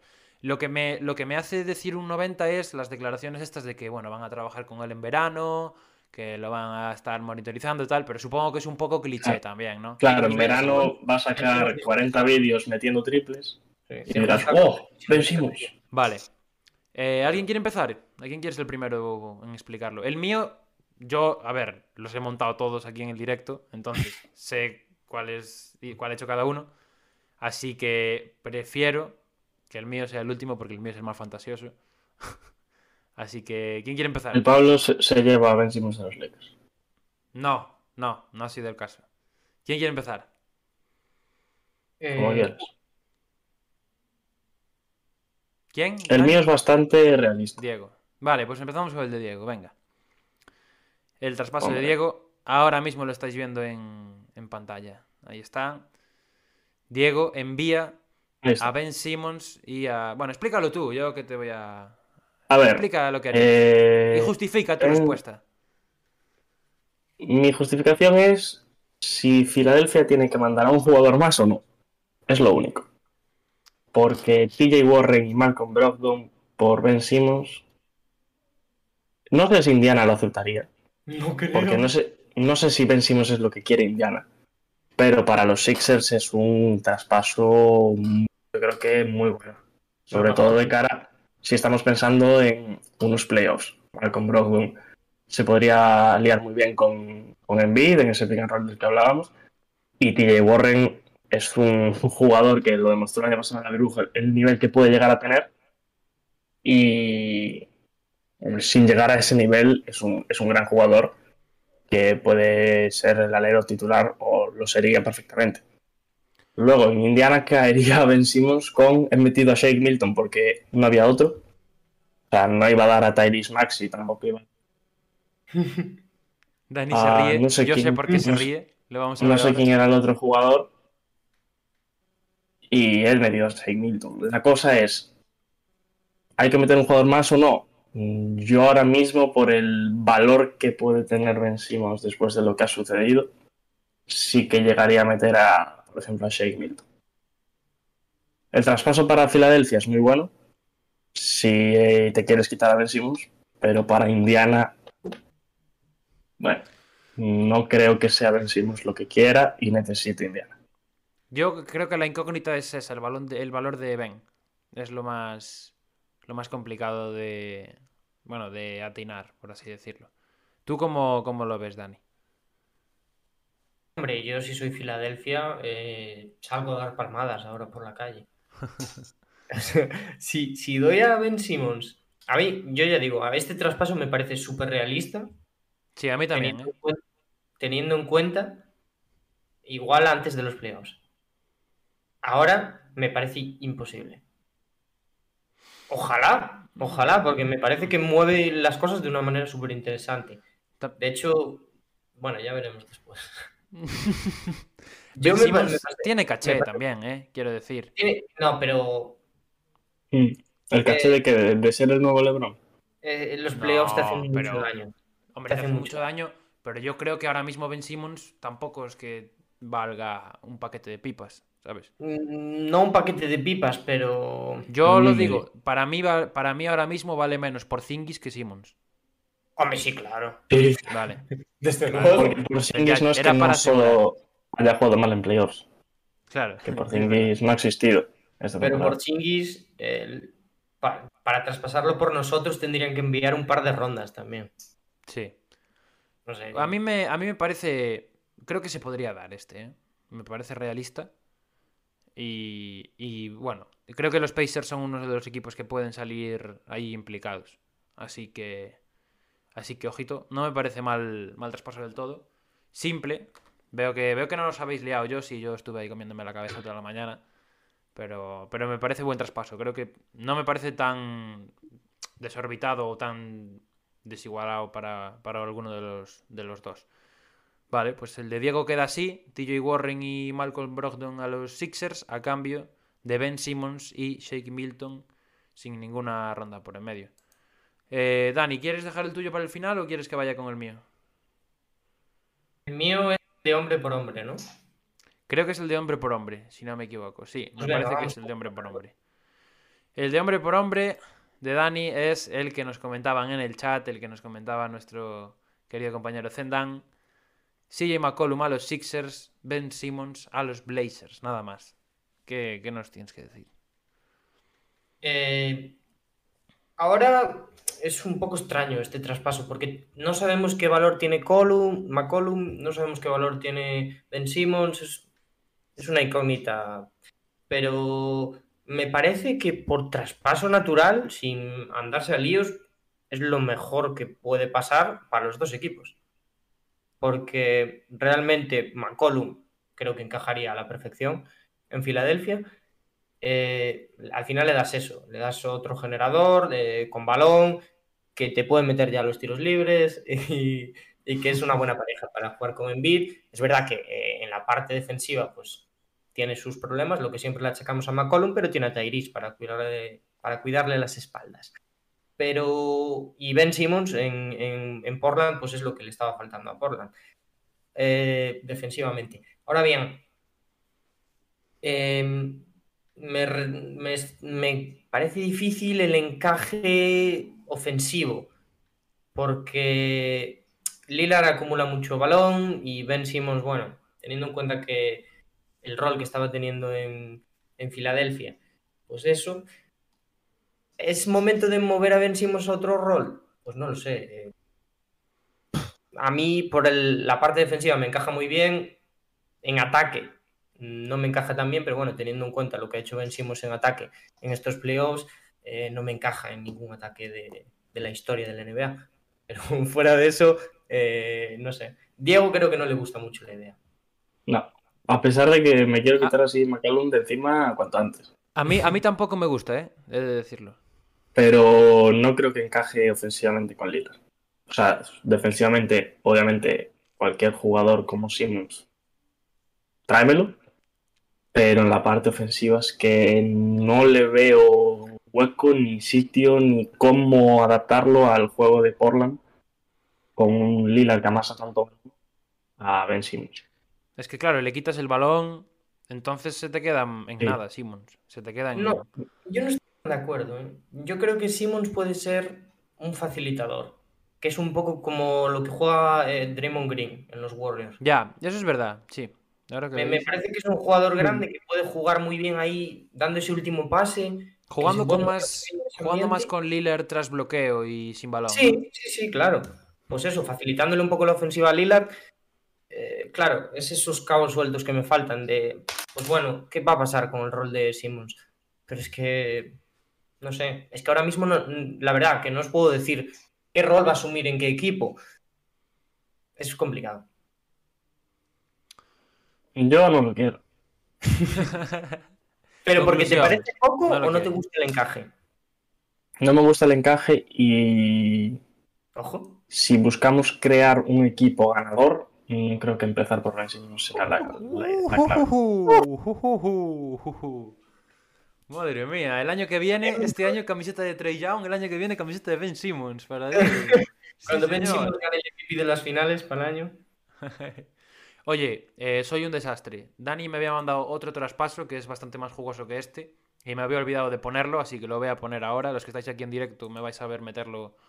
eh, bueno, de forma ornamental, ¿no? Aquí eh, lo busco. Creo que es este. Cierto. Eh, Ahí está. pido Ahora perdón. mismo nos está tapando las caras el traspaso. Sí, señor. Ahí lo tenemos. Vale, pues lo voy a Pido meter. perdón a toda Filadelfia. ¿eh?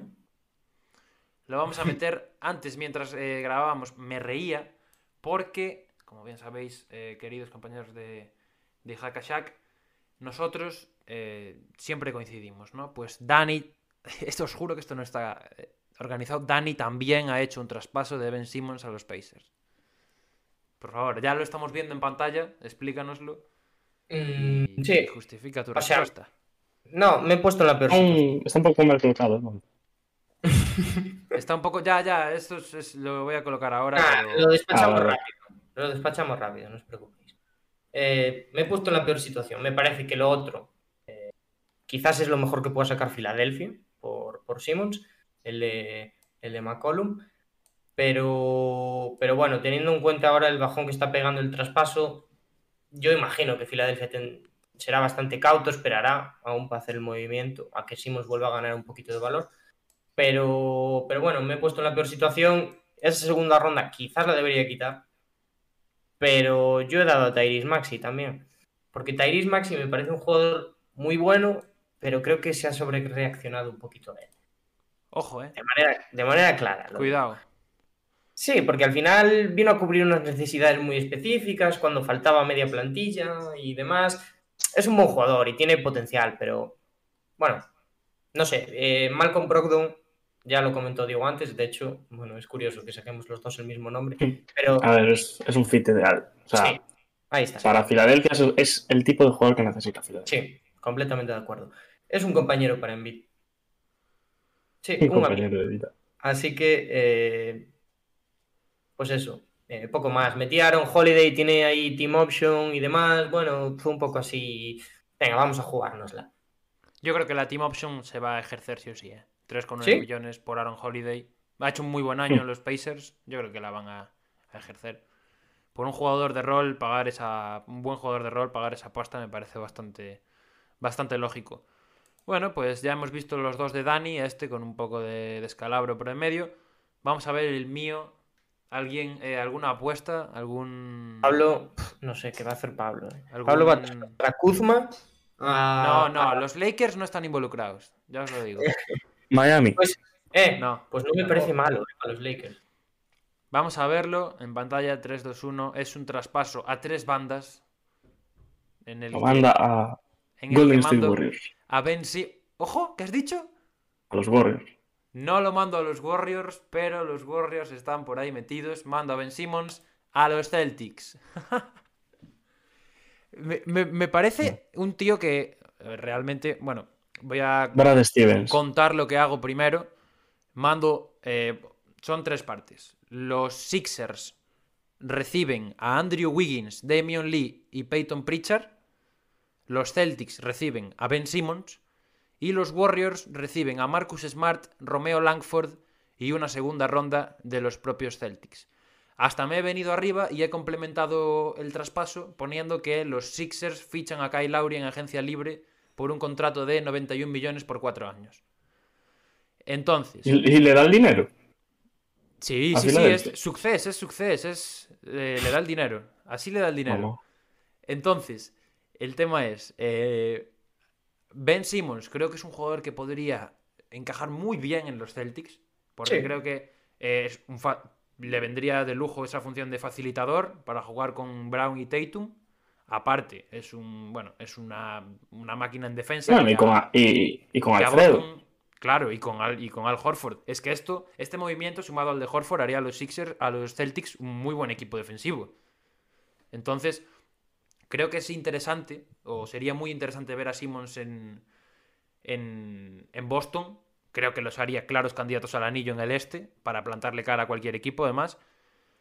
Y, y por la otra parte, los Celtics, lógicamente, tendrían que soltar cositas, tendrían que soltar a Pritchard, que es un proyecto de futuro interesante, eh, a Smart, que parece que está también podría, parece que podría salir, Romeo Langford, que es otro jugador joven con, con futuro para el banquillo, Un Y- gran nombre. eh, sí, y, y Warriors, bueno, Warriors libera 15 millones de espacio salarial, con esto, con esto quizás para otro traspaso grande, se habla de ir a por Towns, de, bueno, de hacer cositas. Eh, creo que recibe dos buenas piezas a cambio, a cambio de, Wiggins, que al final es un contrato muy importante para lo que te aporta, aunque ha estado bien este año Wiggins. Y, y solo tiene que soltar al propio Wiggins y a Damian Lee.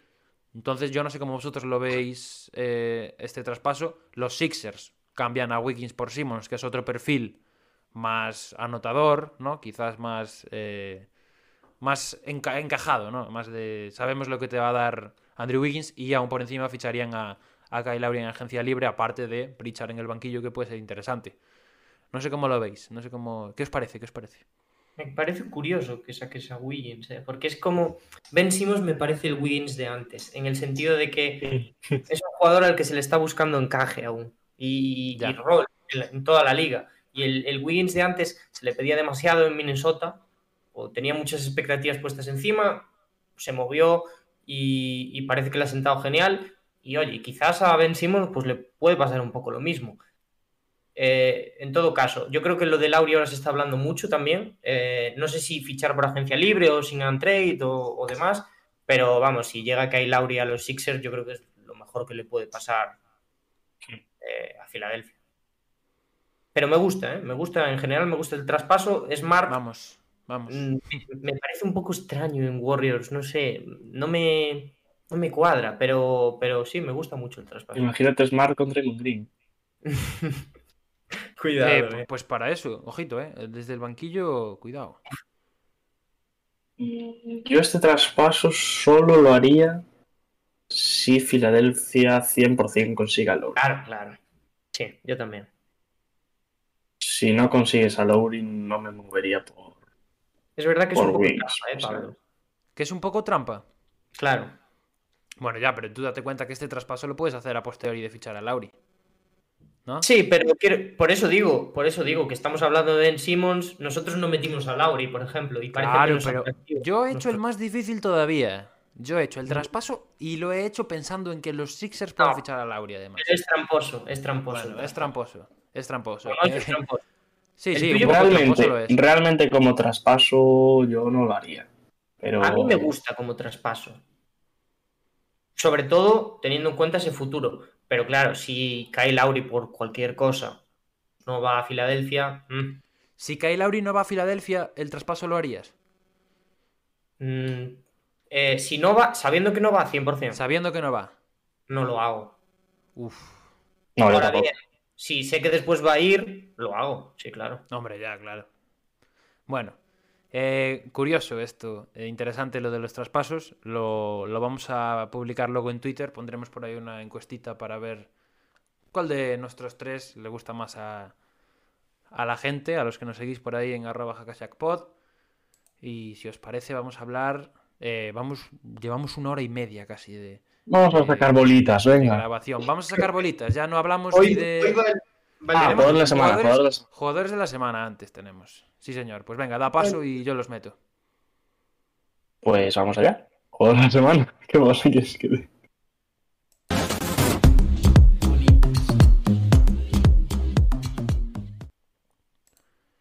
Jugador de la semana, ¿dónde está? Aquí lo tenemos. Esta semana, como podéis ver en pantalla, tenemos otra vez casi unanimidad, pero la falta de, Hmm. de uno, que ha sido Diego esta vez el que ha llevado la contraria. No, esta Otra vez no, siempre. Otra vez, sí, sí, otra vez, iba a decir que una vez ni nada. Eh. ¿Cómo que dijiste, Dani? Diego, el original, digo. Ah, sí, sí. Aunque he he de decir que yo estaba a punto de poner al mismo que a él, así que yo creo que es interesante que nos cuente por qué Paul George. Mm, Lo que decíamos antes. Eh, has sabido, bueno, sin Kawhi, llevar a un equipo, como eran los Clippers, ahora, bueno, pasar de ronda, pasan esas finales de conferencia, que se encontró sin Kawhi con, con, con la eliminatoria perdiendo, creo, recordar. Eh, ha sabido llevar al equipo a eso, a la victoria, ha sido el líder. Es un jugador, lo decía antes, que a la mínima es fácil criticarle. Eh, ahora mismo todo el mundo calladito con Paul George. Y sí, los números de Durán son monstruosos, es verdad. Eh, probablemente en 99 de cada 100 ocasiones sería el jugador de la semana, pero he traído a Paul George porque es un jugador que me gusta, al que siempre se le critica, si haga lo que haga prácticamente, y hay que reconocerle cuando las cosas las hace bien, lo ha hecho esta semana y para mí se merece mi premio de jugador de la semana. El, sí, el Paul George líder es un jugador totalmente diferente al, al segunda espada.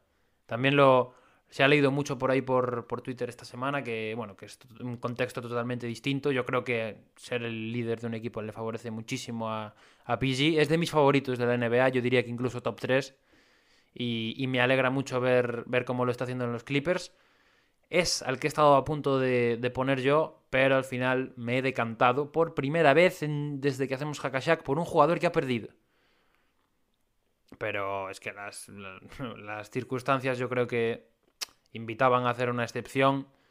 Invitaban a que esta semana, pues tanto Dani como yo nos hemos quedado con Kevin Durant. 43 puntos, 12,3 rebotes, 6,3 asistencias, unos porcentajes increíbles, un 54 de pie. Eh, yo creo que es, yo creo que es, es un extraterrestre, es de otro planeta. Nos ha dejado Creo que claro el 54 de pie es un dato para no cogerlo. ¿eh? Sí, bueno, es para, para Yo creo que si hubiera tenido un recordarlo, 50, simplemente. Bueno, depende, depende de qué deporte lo juegue, ¿no? Igual si juega atletismo. Y, y nada, eso. Es que ha sido. Él han sido los Nets. Y, y ojalá nos queden muchos años por delante de- del que es ahora mismo, como ya hemos declarado de forma unánime, el mejor jugador de baloncesto del mundo ahora mismo, Kevin Durant. Así que una pena que nos quedamos sin verle, pero, pero lo de esta semana ha sido eh, histórico, totalmente. Que lo tenemos en el verano. Lo Lo, tenemos en el lo tenemos en el verano, eso es verdad, también lo vamos a decir después, eso. Eh, no sé, no sé qué queréis que diga de Durant. Mm, yo creo que el, el tema de las asistencias es muy significativo de la semana que ha hecho Durant, porque realmente sabemos que va a meter toneladas de puntos, sabemos que va a coger rebotes, que también ha cogido muchos, pero es que ha estado en todo, ha estado en todo estas semanas, ha repartido asistencias, ha, ha metido todos los puntos del equipo prácticamente. Mm, No sé, no sé qué le puedes pedir a Durant, sobre todo porque, eh, bueno, Brooklyn tuvo vaivenes en la serie, pero alguien que se mantuvo constante, que a pesar de tener a un tío que mide la mitad que él, pero que no para de meterle codazos en el estómago, eh, No siguió, para de meterle navajazos en, en el cuádriceps, ¿no? siguió ahí. Perfectamente. eh, no sé. Es que no le puedes criticar nada. O sea, el último tiro, el tiro que falla de, para igualar la- el partido en la prórroga, se ve que, que no puede más el hombre. Está que lo reventado, van a es que no, claro. en camilla. No sé. em, me molesta incluso que no haya sido unánime. Entiendo que, que se saque el nombre de, de Paul George, porque vamos, la semana de Paul George ha sido fantástica también. Pero darle diversidad. a- Sí, diversidad. sí, pero la, Y, la y semana de totalmente justificado, ¿eh? Lo de es Paul George. histórica. Sí, ya, ya. Yo No me, esperaba algún Giannis por aquí, he de decir también, ¿eh? No. Me esperaba algún Giannis. Bueno, pues eh, ya tenemos los tres jugadores de la semana, dos votos para Kevin Durant por parte mía y de Dani, y nuestro querido Diego vota por Paul George. Pues nada, Durant- pues vamos, vamos a... ¿eh? Anillo, si tienes el premio al jugador de la semana de Hakashak. es mejor que el anillo. Y que el oro olímpico y, y que cualquier cosa. Eh, pues vamos con las bolitas, ¿no, Diego? Vamos allá. Dame un.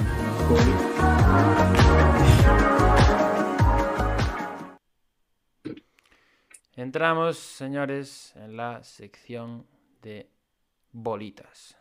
Como dicen estos dos. Bueno, empezamos por las cuatro primeras, ¿no? Porque Sí, hoy porque tenemos, tenemos ocho bolitas, señores. Tenemos ocho bolitas. Estas son las cuatro primeras. Eh, leerlas, por favor, y ya abrís la que os dé la gana. A la que nos entramos por la primera. Sí, señor. Equipos All-NBA.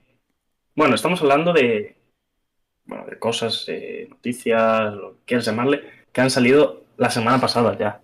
Es que. Vamos un poco tarde, pero aquí estamos. A quien no se haya enterado, nosotros lo traemos. Y opinamos que siempre es interesante la, la diversidad, ¿no? Y, y hablar de, de estas cosas, saber la opinión de los demás. Ya os digo, por cierto, que está habiendo mo- eh, movimiento en el Team USA, y lo vamos a decir ahora, pero ya me están llegando aquí benditas eh, notificaciones de WOG. Pues, pues nada, vamos a recordar los quintetos, si os parece. No sé si los estáis buscando, los tenéis por ahí. Yo los tengo. los tengo. Vale, pues léenoslos, por favor. Eh, primer equipo. Stephen Curry, Luka Doncic, Kawhi Leonard, Giannis Antetokounmpo y Nikola Jokic. ¿Algo que decir? Sí. Diga, diga. Fuera Luka Doncic. Ojo, eh. Primera Cuidado. de- Uy, uy, primera declaración dura, eh. Nah, es broma, es broma, es broma. Era por seguir la broma del otro día de,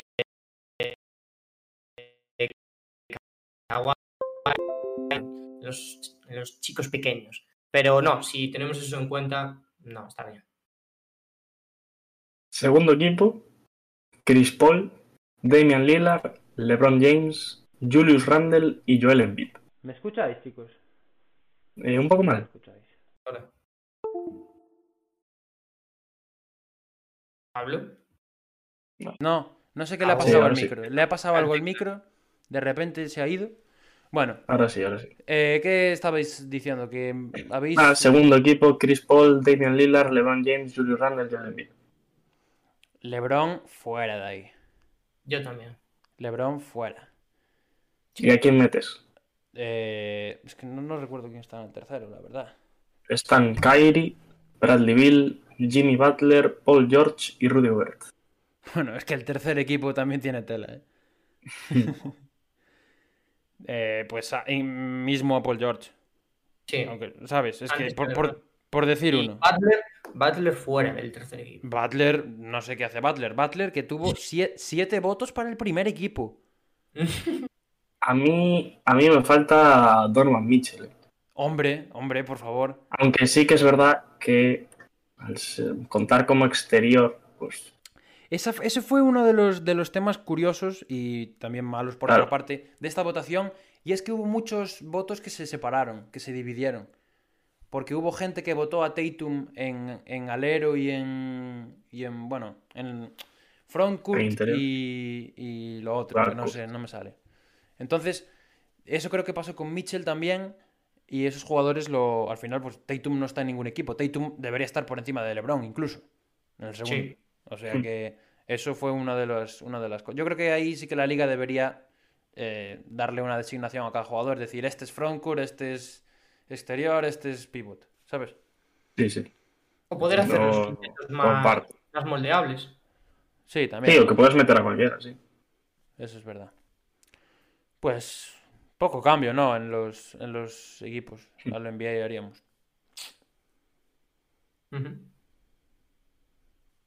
Mm, sí. Yo quit- eso, quitaría a Butler, Sin duda. A LeBron, pero no sé qué metería. a Tatum. A Tatum. Tatum no está, es que no está en ninguno, además. Sí, sí, a Tatum. Y, y Y a Donovan, yo lo haría en pues sitio. igual quitaría a Bradley Bill. Realmente. Sí, yo también, ¿eh? Probablemente. Cuidado con Diego, que el, Diego, el ¿eh? defensor número uno de. defensor número uno de la titularidad de Bradley Bradley Bill en el All-Star Game. Ahora metería a Donovan Mitchell, sí, señor. Ha sido más constante. Sí, la, la verdad es que sí. Y ha ganado al final. Ha sido primero en el, en el oeste. Y sobre esto, dos cosas más a decir, que tengo anotadas. Eh, sobre Doncic. Esta selección le hace optar al super máximo. Sí. Que, no le, que, Que no le- que le hace no optar a Donovan Mitchell y a Tatum, precisamente. que es eh, por el 30% del tope salarial del año 22-23, creo. Sí, sí, creo que sí.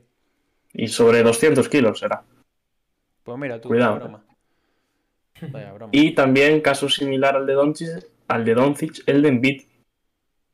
Hmm. Que este sí que va a ganar guita, ¿eh? Joder.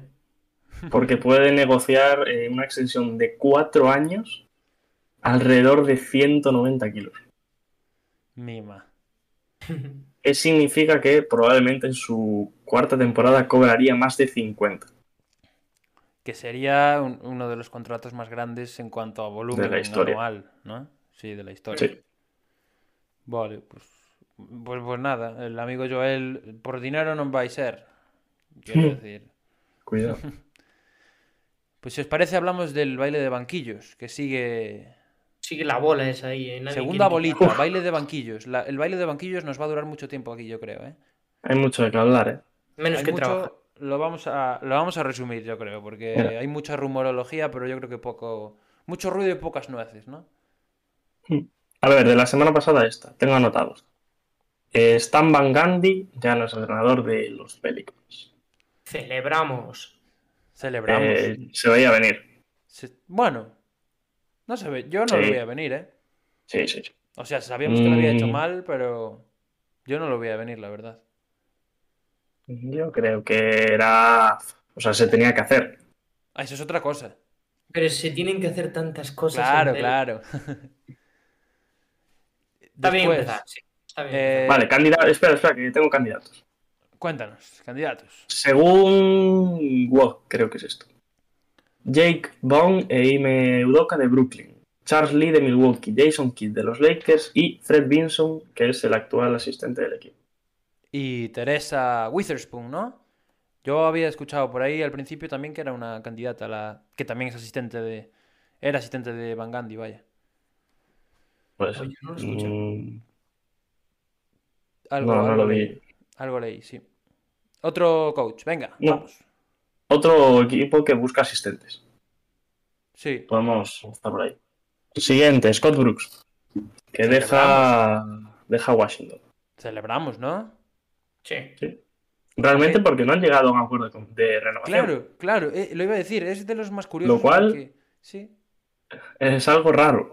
Sí, porque como, vamos, como si Scott Brooks fuera sobrado, ¿sabes? Como para pedir ahí, para pedir pasta. Bueno, a ver, es curioso. Pero hay que. Yo creo que hay que destacar un poco su labor al frente del equipo Bueno, sí, son muchos años. de mitad de temporada hacia adelante este año. Porque Sí. al principio nadie daba un duro ni por él ni por el equipo. Yo sí, No se le puede pedir mucho pero lo que se le puede pedir lo hizo. Pero lleva el equipo a playoffs. Final. Sí, Sí, señor. con muchas bajas. ¿Suena alguien Ya- para este...? Eh, no. O sea, no tengo a nadie. No, Y ahora empezamos los que ya llevan buscando equipos. Si no hay O sea, entrenador, entrenador. ¿Por qué equipo queréis empezar? ¿Por Eh, Indiana? Vale, Indiana. Aquí Indiana busca veteranía y experiencia. Así que se han fijado en Clifford, Terry Stotts y el que menos tiene algo menos que estos dos, Brian Shaw. Yo creo que aquí Stotts puede ser una... Bastante clara, Pues ¿eh? me Yo- queda más Clifford. ¿Ves a, ves a- bueno, cualquiera de los dos lo veis entrenando a Ben Simmons la que viene? Es una pregunta que tendrías que hacerle al general manager. Sería buena, ¿eh? Mm, Pregunta, pregunta en las entrevistas, ¿qué tal te parece Ben Simmons? Que el entrenador nuevo de los Pacers entrenará a Ben Simmons el año que viene. Interesante. Cuidado. Otro nombre. Ya. A mí me quedan dos, no sé si tienes alguno más. De Equipos. banquillos. Sí. Eh, Dallas. Es que eso lo tengo para luego. Ah, claro, lo tenemos para la siguiente bolita. Pues Claro, entonces Aquí tengo las cositas hiladas. con Portland. Con Portland. Vale, pues tres opciones. Finalistas. Que esperemos que no. Becky Hammond, que se reunieron ayer, y Mike D'Antoni. que se van a reunir. Oye, ¿y por qué, por qué Chansey Billups no? Pregunto. Porque de los tres es el que menos me gusta. Ya lo dijo.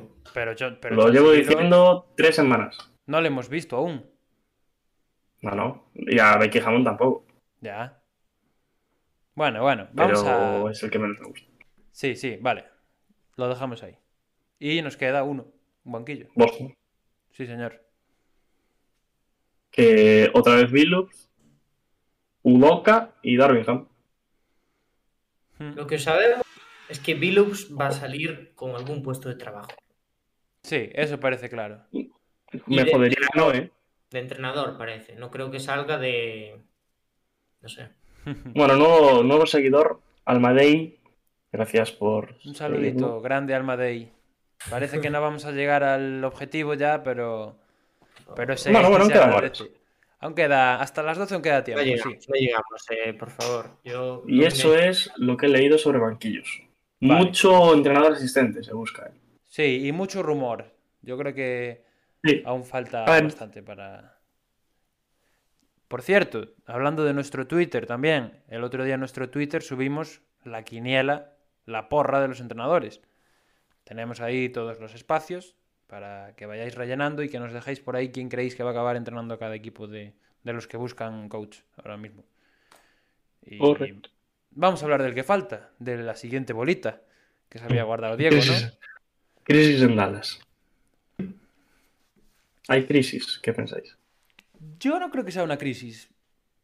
Yo creo que son cambios en general. Un lavado de, de cara. Cambios, ¿eh? Vaya cambios. Hombre, son cambios sustanciales, pero mm, crisis tampoco me parece que haya una crisis, ¿no? ¿Qué le llamas tu crisis entonces? A que Crisis- se vaya ¿no? Claro, o que haya mal rollo de verdad, o que... A ver, se dice que... Ahora- Rollo tampoco había. A ver, se dice que está un poco en desacuerdo con algunas cosas, pero más allá de eso, Claro, claro. no creo que haya tensión, ni mucho menos.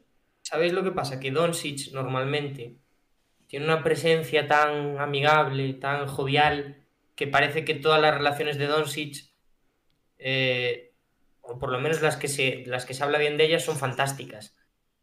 Y no habíamos hablado demasiado de la relación de Kasla y, y- y la de él. Entonces quiere Sí. decir que quizás tampoco era la mejor relación. Ya se ha visto últimamente que se han dicho cosas. Bueno, es rencillas entre ellos. Claro, eh, al final, eh, si te llevas mal con Doncic, bueno, no digo que se lleve mal, pero quiero decir, si no te llevas súper bien con Doncic, ya parece un problema. Y para Dallas, eso, pues claro que tienes que ser un problema, teniendo en cuenta que tienes que cuidar la figura de Doncic, más después de estos playoffs y tal. Pero bueno, mm, un cambio de ciclo. Para Sí. un gran entrenador. A ver, pero realmente en Dallas no se va solo el entrenador, Se va Sí, el sí, GM. tampoco, claro. sino que su GM también se va.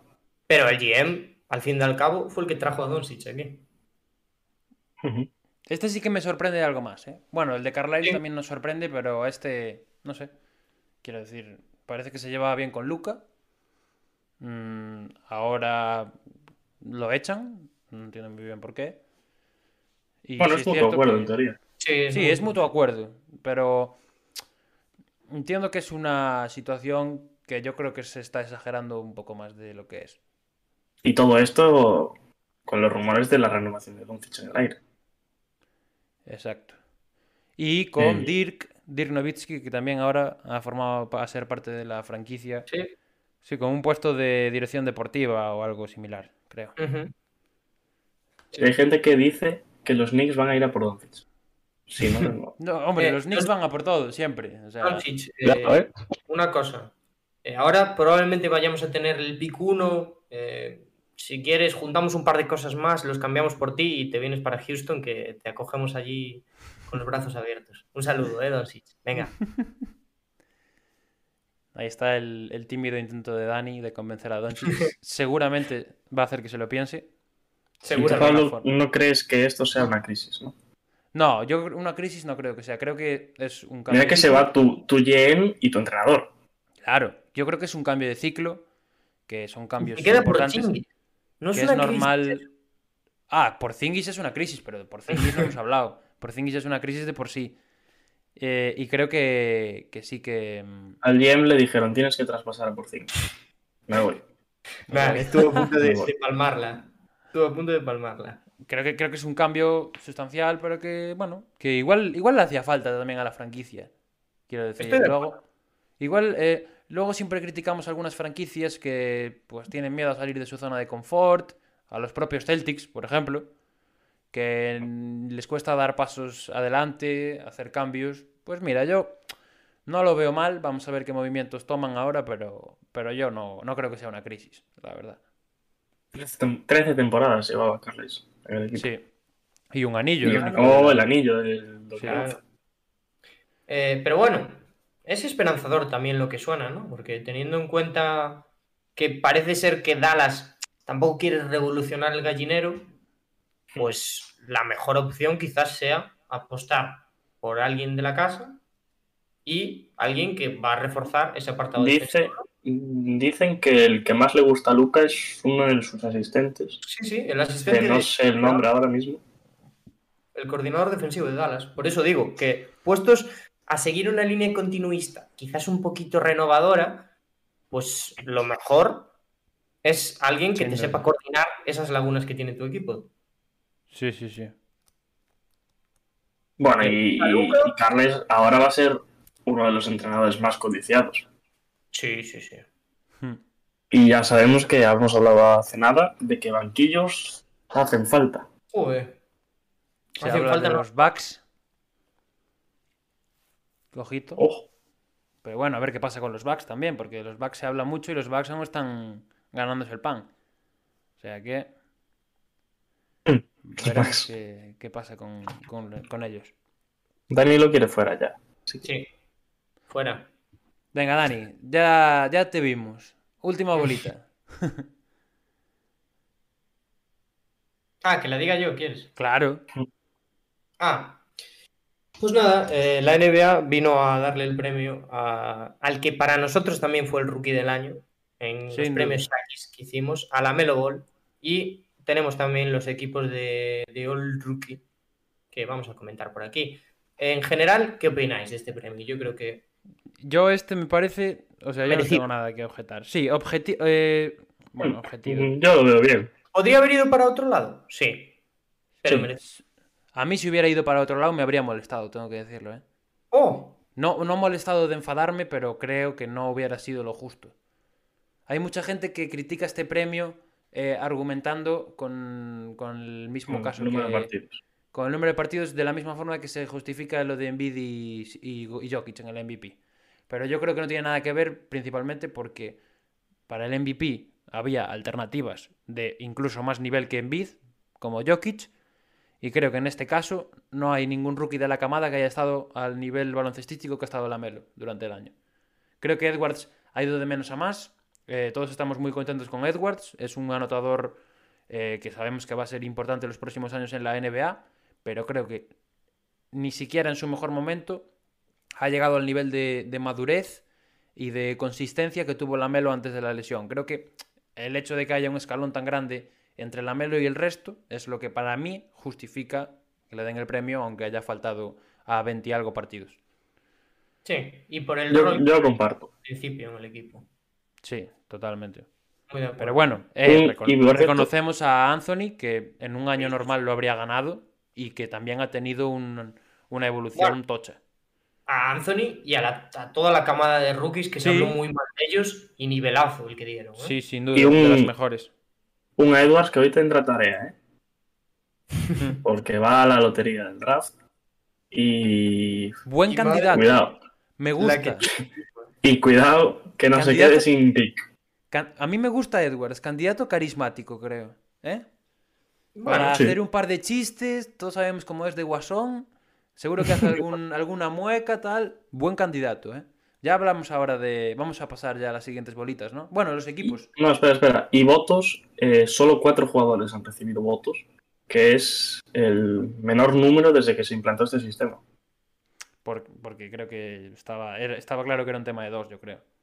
La verdad. Sadik Bey, o sea, Tariq Hallibur- Halliburton ya se sabía, pero Sadik Bey ha recibido tres votos en el tercer puesto. Está bien. A mí, a mí me sorprende. A mí no, ¿Y ¿eh? dónde está Tate? Por favor. ¿Cómo no? Tate viene ahora. Qué feo. Tate viene ahora. Tenéis los, los ahora- equipos por ahí, ¿no? Merecido. Sí, lo tengo. merecidísimo. Merecidísimo, sí, yo también lo creo. Primer equipo, Lamelo, Anthony Edwards, Tyrese Halliburton, Sadik Bey y Jason Tate. Y Merecido. segundo equipo, donde aquí sí que puede venir un poco la polémica. Emmanuel Quickly, Desmond Bain, Isaac Okoro, Isaiah Stewart y Patrick Williams. A mí no hay polémica. ¿eh? Para mí tampoco. Yo lo veo bien. Diego. Además, normalmente a- a- a- Sí. no se le valora lo suficiente a estos jugadores porque en el segundo equipo sí que hay jugadores que son de otro perfil mucho más defensivo, más, eh, de- bueno, de, al fin y al cabo de rol para el equipo y me parece muy bien que estén valorados aquí. ¿eh? La polémica es que jugadores como Cole Anthony, Theo Maledon, Pokusevski o Kenyon Martin Jr., que son los que han notado entre otros, se han quedado fuera. O Facu. Bien. Pero, Para ¿qué mí- pasa? ¿Cuál es, cuál es que, lo, que lo he comparado antes, eh, cuál es la coincidencia que existe? Que Quickly, Bain, Isaac Okoro, Isaiah Stewart y Patrick Williams, todos han jugado más de 60 partidos y Cole Anthony, Theo Maledon, Pokusevski y Kenny Martin Jr. no ha llegado a ninguno a los 50. Bueno, Así que yo creo que quizás ha sido el número de partidos por lo que se han guiado en, en esta ocasión. No, y que, y que han sido más constantes durante Sí, toda la sí, sí, sí. Es Yo verdad que lo comparto Cole- eso. Kukusevski y, Kenyon Martin, sobre todo en highlights y en momentos destacados, han brillado un montón y parece que, son, bueno, unos jugadores que, hay que elogiar, sobre todo en este cara estos premios, pero el resto han sido pues mucho más constantes durante el resto de la temporada. Y lo digo yo, que ya sabéis el, aprecio que le tengo a Cole y, y que Kenyon Martin pues parte desde mi equipo, así que Yo suscribo todo lo que ha dicho Dani, la verdad. Creo que la regularidad también ha tenido mucho que ver. Ah, y un beso este para ¿eh? Sí, un besito. Le, le queremos mucho. El premio Niño Mimado no, no, no se lo quita a nadie. Bueno. Qué grande, poco. Pues, Pues vamos, pasamos. Sí, vamos bastante mal de tiempo, así que vamos a hacer rápido estos, las siguientes cuatro bolitas que nos quedan. Las vamos a ver ahora. Ahí están. Tenemos el traspaso, el primer traspaso del verano. El primer traspaso también de Brad Stevens. El pri- sí, señor. ¿Qué, le, ¿Qué nota le dais? ¿Cómo lo veis? ¿Os, os ha gustado? Yo creo que es un win-win para ambos. Para mí también. sí, Pero, mí lo es. pero, tengo un pero a Oklahoma. Y es que ¿Me escucháis, no? Sí, claro. Vale, reciben a Kemba, la pick número 16 y la pick de segunda ronda, dan a Al Horford, Moses Brown y la pick de segunda ronda. Pero creo, o yo por lo menos, que Oklahoma se ha precipitado un poco. Y yo habría esperado a la lotería del draft y a ver en qué pick acababa cayendo su, su ronda o su posible segunda, eh, su posible segundo pick. El de Houston, me refiero. ¿A meter en el paquete con Al, quieres decir? No, no, no, si no. Ahora, imagínate que hoy Oklahoma se lleva el pick número uno. Y tienes a Kate Cunningham, que lo tienes que coger porque es el mejor, y lo metes con Kemba Walker. Bueno, tradeas a Kemba. Vuelves a traspasar a Kemba. Sí, No, yo sí. yo no.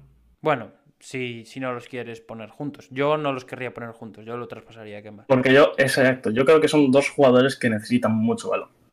Sí, O sea, Kate Cunningham para crecer como jugador y Kemba porque es un jugador que necesita balón. pero eh, esto al final, Kemba es un jugador que yo creo que va a ir allí a lo que fue Chris Paul y es un poco a, a tutelar a los pequeños. Y me parece un jugador pues, idóneo para eso, que al final se viene, viene de, de un sitio donde le han salido las cosas bastante mal y que ahora va a tener una función muy distinta en el equipo. A mí me parece bien este traspaso, ¿eh? yo os digo. Me da igual si viene Kate, si viene quien, quien sea, ojalá no Kate, eh, pero ojalá ninguno del top 3, pero, pero bueno, oye, no sé, a mí me parece un buen traspaso, sobre todo porque los dos tenían que mover piezas, esas piezas, y Sí. Boston empieza a armarse eh, para, bueno, una incursión a playoffs que, que Una pinta bien. incursión, sí, una incursión al verano en general, ¿no? Porque aún les quedan Sí, sí. cositas, como al entrenador principalmente, así que yo también, yo creo que es un win-win y que los dos equipos salen bien parados. Eh, Oklahoma no tenía nada que perder, traspasa como principal pieza a un tío que llevaba un año sin jugar y, y creo que recibe un pick 16 que no está nada mal, que quién sabe lo que te puede pasar en Buen un pick. pick 16. Estamos viendo a Booker, que es un pick 13, hacer lo que está haciendo. Bueno, Así pero que- Booker. Así que, bueno, pero eso es un ejemplo, es un ejemplo. Bueno, Bueno, Jokic. O Jokic, Claro. lo que sea. claro, claro. Eh, y nada, y yo creo que es un win-win, la verdad, bastante claro. No sé si queréis decir algo más. No. Nada. mm, Yo creo que cualquiera de los dos equipos, o sea, los dos equipos ganan, Sí. realmente. Y Kemba, Oklahoma es un buen sitio para, Kemba también gana, para volver al nivel. Kemba va a salir mejor de ahí. sin duda. Eh, si os parece, como vamos mal de tiempo, pasamos esta bolita que tenemos de noticias variadas para el final y hablamos de las dos gordas, que son las otras dos. Vale. Vale. Pues, Dani, por alusiones, yo creo que tienes que comentar tú la siguiente. Yo me empiezo a marear ya. Eh, nada, hoy es la mejor noche del año, sobre todo para los que no competimos en la NBA, porque los Rockets hoy van a la lotería del draft. El resto de equipos también van, pero eh, si tenéis un poco de decencia, solo os importan los Rockets. Eh, hoy es la lotería del draft. Hoy es donde se empiezan a perder ilusiones.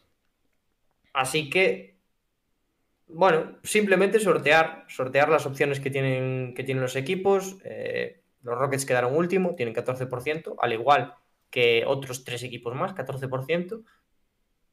Y ya estamos viendo la tablita por, por pantalla. El tema. mm, hoy va a ser una noche complicada para muchos aficionados. Entre ellos, los de Houston, entre Claro. los que me incluyo. Dani dice, Dani dice la mejor noche del año. Bueno, espérate, a las dos y media, crack. A ver si Claro, la mejor claro. es la peor. Claro. Houston, Minnesota y Chicago se están jugando mucho hoy. Ahí está. Noche complicada para eh, la gente de Houston, la gente de Minnesota, que yo me imagino que están sufriendo muchísimo también. Es que la, la- jugada que necesita Minnesota, la jugada que necesita Minnesota es complicadísima. ¿eh? ¿Y la que necesita Chicago?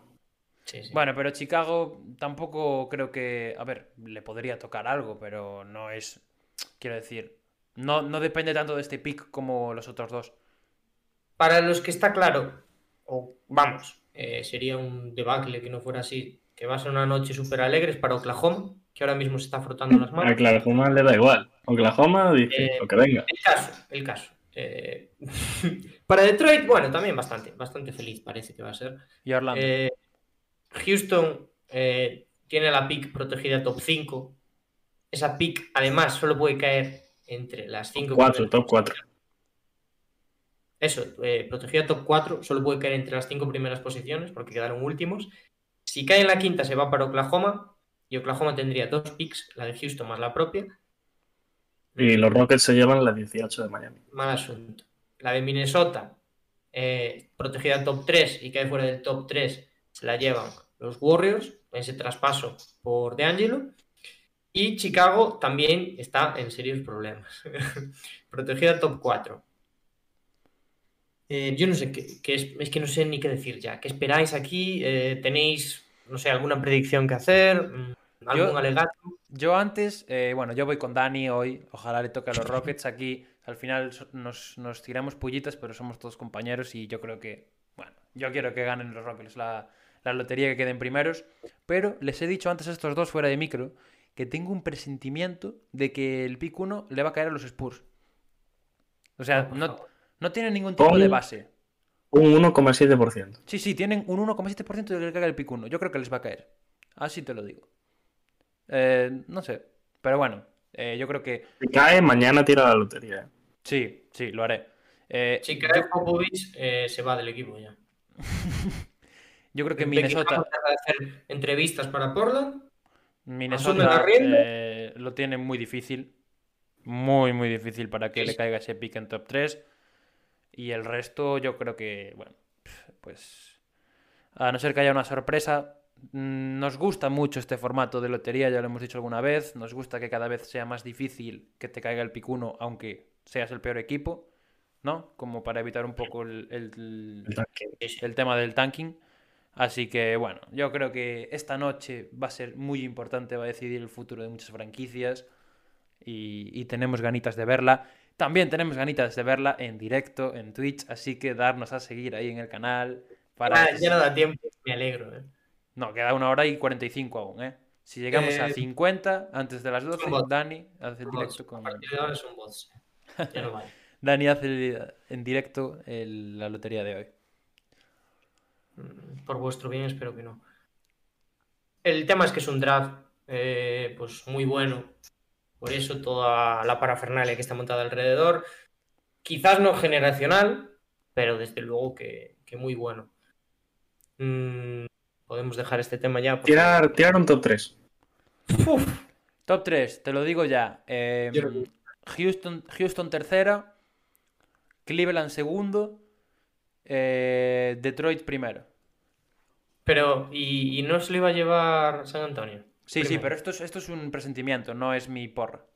O sea, yo para apostar soy lógico. Yo no quiero hacer tres. Venga, Dani, hazlo, venga. No, no, no, no. Bueno, lo interesante sería el top 4, ¿no? Que son los cuatro que se, que se sortean puramente. ¿No? Vale, pues te, de cuarto te Vale. pongo a Orlando, venga. Ahora tú. Uf, yo no quiero hacer esto. ¿eh? Venga, Diego, Yo, tú. sinceramente, sinceramente, sinceramente, creo que perdemos el pick. No, Eh, creo que va a caer en el 5. no, Claro. no. Ojalá no. Haciendo el contragazo. No. Ojalá no. Yo creo que Houston quinto, eh, Detroit cuarto me cuadra bastante. Después, eh, Minnesota, yo creo que va a conservar el pick. Ojo, Pero, eh, luego, segundo. Segundo, voy a poner. Ojo con esto, ¿eh? A. eh, Pelicans. bueno. Y primero, eh, Cleveland. Vale. Diego, Yo creo que va a ser. No, espera, creo que, creo que, creo que a nivel de números igual está mal, ¿eh? Lo que estoy haciendo. ¿Puede ser o no? no. No, igual no, ¿eh? ¿Por qué No, no. Primero va a ser Detroit, segundo va a ser Houston, tercero va a ser Oklahoma, cuarto va a ser. mm, mm, Toronto Toronto. y quinto va. quien sea, Cleveland. Vale, pues con esto visto, amigos, eh, echamos la última bolita a rodar, ¿no? La bolita del Team USA. Nos quedan dos, de hecho. Nos quedan dos, pero bueno, la otra yo creo que la podemos pasar, ¿no? Porque ya llevamos dos horas de directo. Dos Así horas que- aquí. Así que os cuento. Hace menos de una hora eh, ha contado Woj que Chris Paul al final no va a los juegos. Mm. Que Y ha que va Gru Holiday. Y que va Drew Holiday, que se ha comprometido, vaya, para ir con, con el Team USA. Chris Paul, eh, bueno, hay que poner un asterisco con el tema de Middleton, Holiday y Booker. Porque las fechas ahí no cuadran. Si esos equipos, Suns y Bucks, llegan lejos, eh, no sé cómo van a hacer, pero parece bastante difícil que puedan estar tanto en las finales de conferencia finales como en los juegos que empiezan a finales de julio. Sí. Así que en esos tres yo tendría un poquito el asterisco puesto. Y luego el resto del, del roster ya pues sabemos muchos, muchos, muchos nombres. Sí, Kevin Durant, James Harden, que se unieron, que no lo comentamos la semana pasada. A ver si Bradley Bill, el- a ver, decimos todos. Draymond Green, Damian Lillard, Jason Tatum, Bradley Bill, Devin Booker, Kevin Durant, James Harden, Bama Debayo, Kevin Love, Chris Middleton y Gru Holiday. Pues En fin. nada mal. son ¿no? todos. Nada mal. Esto. Eh, yo creo que. Y igual jugadores que ya han dicho que no, eh, además de LeBron y Anthony Davis, Stephen Curry y Donovan Mitchell. todos por justificación, quizás excepto Curry, que sí que es cierto que dijeron las informaciones de Woj que, que la gente esperaba, bueno, que la gente de, de USA esperaba que fuese Curry, pero al final no va. El resto yo creo que son todos justificados para recuperarse de, de cosas y uno para jugar contra los Monsters, que bueno, a ese, a ese no le podemos decir nada ya porque, en fin, Y podemos hablar también del equipo de España. del equipo de España, que lo estoy buscando, ¿eh? Espera que lo estoy buscando, a ver si lo encuentro. Una va, lista-. Sí, Bagaruba es una lista de, de 18. Ahí está. de la cual, hay que, 18 qui- jugadores. de la cual hay que quitar a 6, porque al final son 12, y, y que va con todos los NBA disponibles, menos Ibaka, que está lesionado, y también con la baja de Mirotic, que, bueno, por motivos personales, creo que ha tenido un año complicado en lo personal y cosas así, al final tampoco va. Pero, pero bueno, tenemos equipo eh, para, para competir un año más. Os los leo todos, os los leo todos. Sí, sí. Alberto Valde del Madrid, Alex Abrines del Barça, Carlos Alocén del Madrid, Darío Brizuela de Unicaja, Víctor Claver del Barça, Rudy Fernández del Madrid, Garuba del Madrid, Marc Gasol de los Lakers, Pau Gasol del Barça, Juancho de Minnesota, Billy de New Orleans, Sergio Llull del Madrid, eh, Xavi López Arástegui de Juventud, Sergi Martínez del Barcelona, Piero Oriola del Barcelona, Sergi Rodríguez del Olimpia Milano, el Chacho, Ricky Rubio de Minnesota y Seba Saiz, que no sé dónde juega porque la Japón. es- Juega en Japón. Sí, el Funashashi. Ojo, eh. Es que la imagen es muy mala. Yo creo que tenemos equipo, eh, una vez más, para estar ahí arriba. Una mezcla de juventud y veteranía, realmente. Cuando vengan, cuando se acerquen los juegos y cuando se aca- acaben las finales, ya haremos, yo creo que algún día algún programita, ¿no? Analizando a los NBAs, viendo las plantillas, tal, que, que va a estar guay, pero yo creo que España, aunque este año va a tener mucha competencia por las medallas, porque hay equipos que asustan, creo que, creo que debería estar ahí arriba en, en la pelea. Un Canadá, eh, aviso. Sí, A ver. Y eso que. Canadá y Australia, creo que Simmons no va a ir. Bueno, es dudoso. Aún no se sabe 100%, pero hay bastantes dudas de que vaya a ir. Tiene un verano largo, Simons. Matisse Thybulle eh. sí que va a ir. Eh, Patty Mills ya ha confirmado que va con Australia, que es un clásico de, de la selección. Teniendo ¿Eh? en cuenta el mundial. Sí, sí, sí. Y ya desde, desde los Juegos del 2012 incluso. Madre mía. Y, y Canadá. Canadá va a ser mi segunda selección. eh. Canadá me gusta mucho la convocatoria que tienen. Ya para el, ya para el preolímpico se les han caído eh, Olinik y Tristán, pero aún así, cuidado. eh. Y con las dos bajas. Y con las dos bajas que tienen de, de Shea y de Jamal Murray, que son sus dos mejores jugadores. Sí. RJ Barretas va a tirar del carro. Y Andrew Wiggins. Claro. Bueno, y podemos acabar con las noticias variadas, que son, bueno, algunas, poquitas, si queréis. Sí, las podemos leer así en alto y ya. Y yo creo que ya, ya hemos dado suficiente la turra por hoy, ¿eh? Uf, Chío. Sí. Con caída de directo horas incluida. Ni más.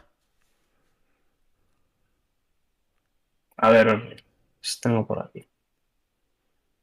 Lo primero, el GM de los Suns, James Jones, ha recibido el premio a Ejecutivo del Año. Hmm. Merecido, ¿no? Merecido. Sí, yo creo que sí. La verdad. Luego, Spencer Dinwiddie, que planea rechazar su opción de jugador, que son 12 millones con algo, para ser agente libre. A ver. Eh, bueno, es- hay que ver cuánto dan por un jugador que viene una lesión como la suya, pero Más de 12 seguro. Eh, sí, por que que- nivel del año pasado, mm, yo creo que sí, ¿no? Sí, sí, sí. Yo también lo creo. Y luego lo de que la NBA va a implementar nuevas reglas para limitar los movimientos, eh, como pueden ser los de Trey Young, Luka Doncic o James Harden, que bueno, ya sabéis de cuáles hablo, que a partir de ahora pues se considerarán o bien falta o algún tipo de sanción y que los árbitros van a ser, van a estar entrenados para ello. Favorece a la NBA. Sin duda. Sí, sí. Buen sí. movimiento. Se hacía Era- falta, hacía falta. Era desesperante a veces ya, ¿eh? Porque... Y descarado. Algunas jugadas de ese estilo eran ya... Vamos. Es que yo creo que los árbitros no las pitaban porque no podían ya, pero es que sí, la... ¿sabes? De que las verían y decían, Dios, es que esto es una falta en ataque increíble, pero que no, que no se puede pitar. Por, por el reglamento, vaya. Y no sé si tenéis algo más, pero un poquito más. Nada más. Nada, eh, pues despedirnos después del programa más largo de la historia de Hackashack, ¿puede ser? Probablemente, sí. Probablemente sí. Sí. Y, y nada, que ahora pues estamos en finales ya. Estamos en finales, que no hemos hablado de ellas mucho. También, menos mal, porque si no teníais eh, para aburrir. Pero hablaremos el próximo día, comentaremos un poco nuestros pronósticos de estas series. Y, y nada, pues la recta final, deseando que llegue. Muchas gracias por, por estar ahí a todo el mundo. Y gracias por no apoyar la iniciativa y por no verme sufrir Aún queda una hora y media, aún queda una hora y media. Me vale Nada, yo, yo más de lo más de lo mismo. Si voy a llamar ahora a un ruso para que nos meta eh, 20 bots aquí en el canal y llegar a los viewers. Nada, lo mismo. eh, muchísimas gracias a todos por, por aguantarnos durante más de dos horas de, de directo y de podcast también, para los que nos estéis escuchando ya a estas alturas. Y, y que, que, como siempre, estamos encantados de, de traeros todo esto y de charlar aquí un ratito. Así que nos vemos la semana que viene o antes. Ya iremos avisando si hacemos algún otro directito, alguna cosa. Y, y muchísimas gracias, como siempre. Eso, muchas gracias a todos por vernos, por escucharnos y hasta la semana que viene.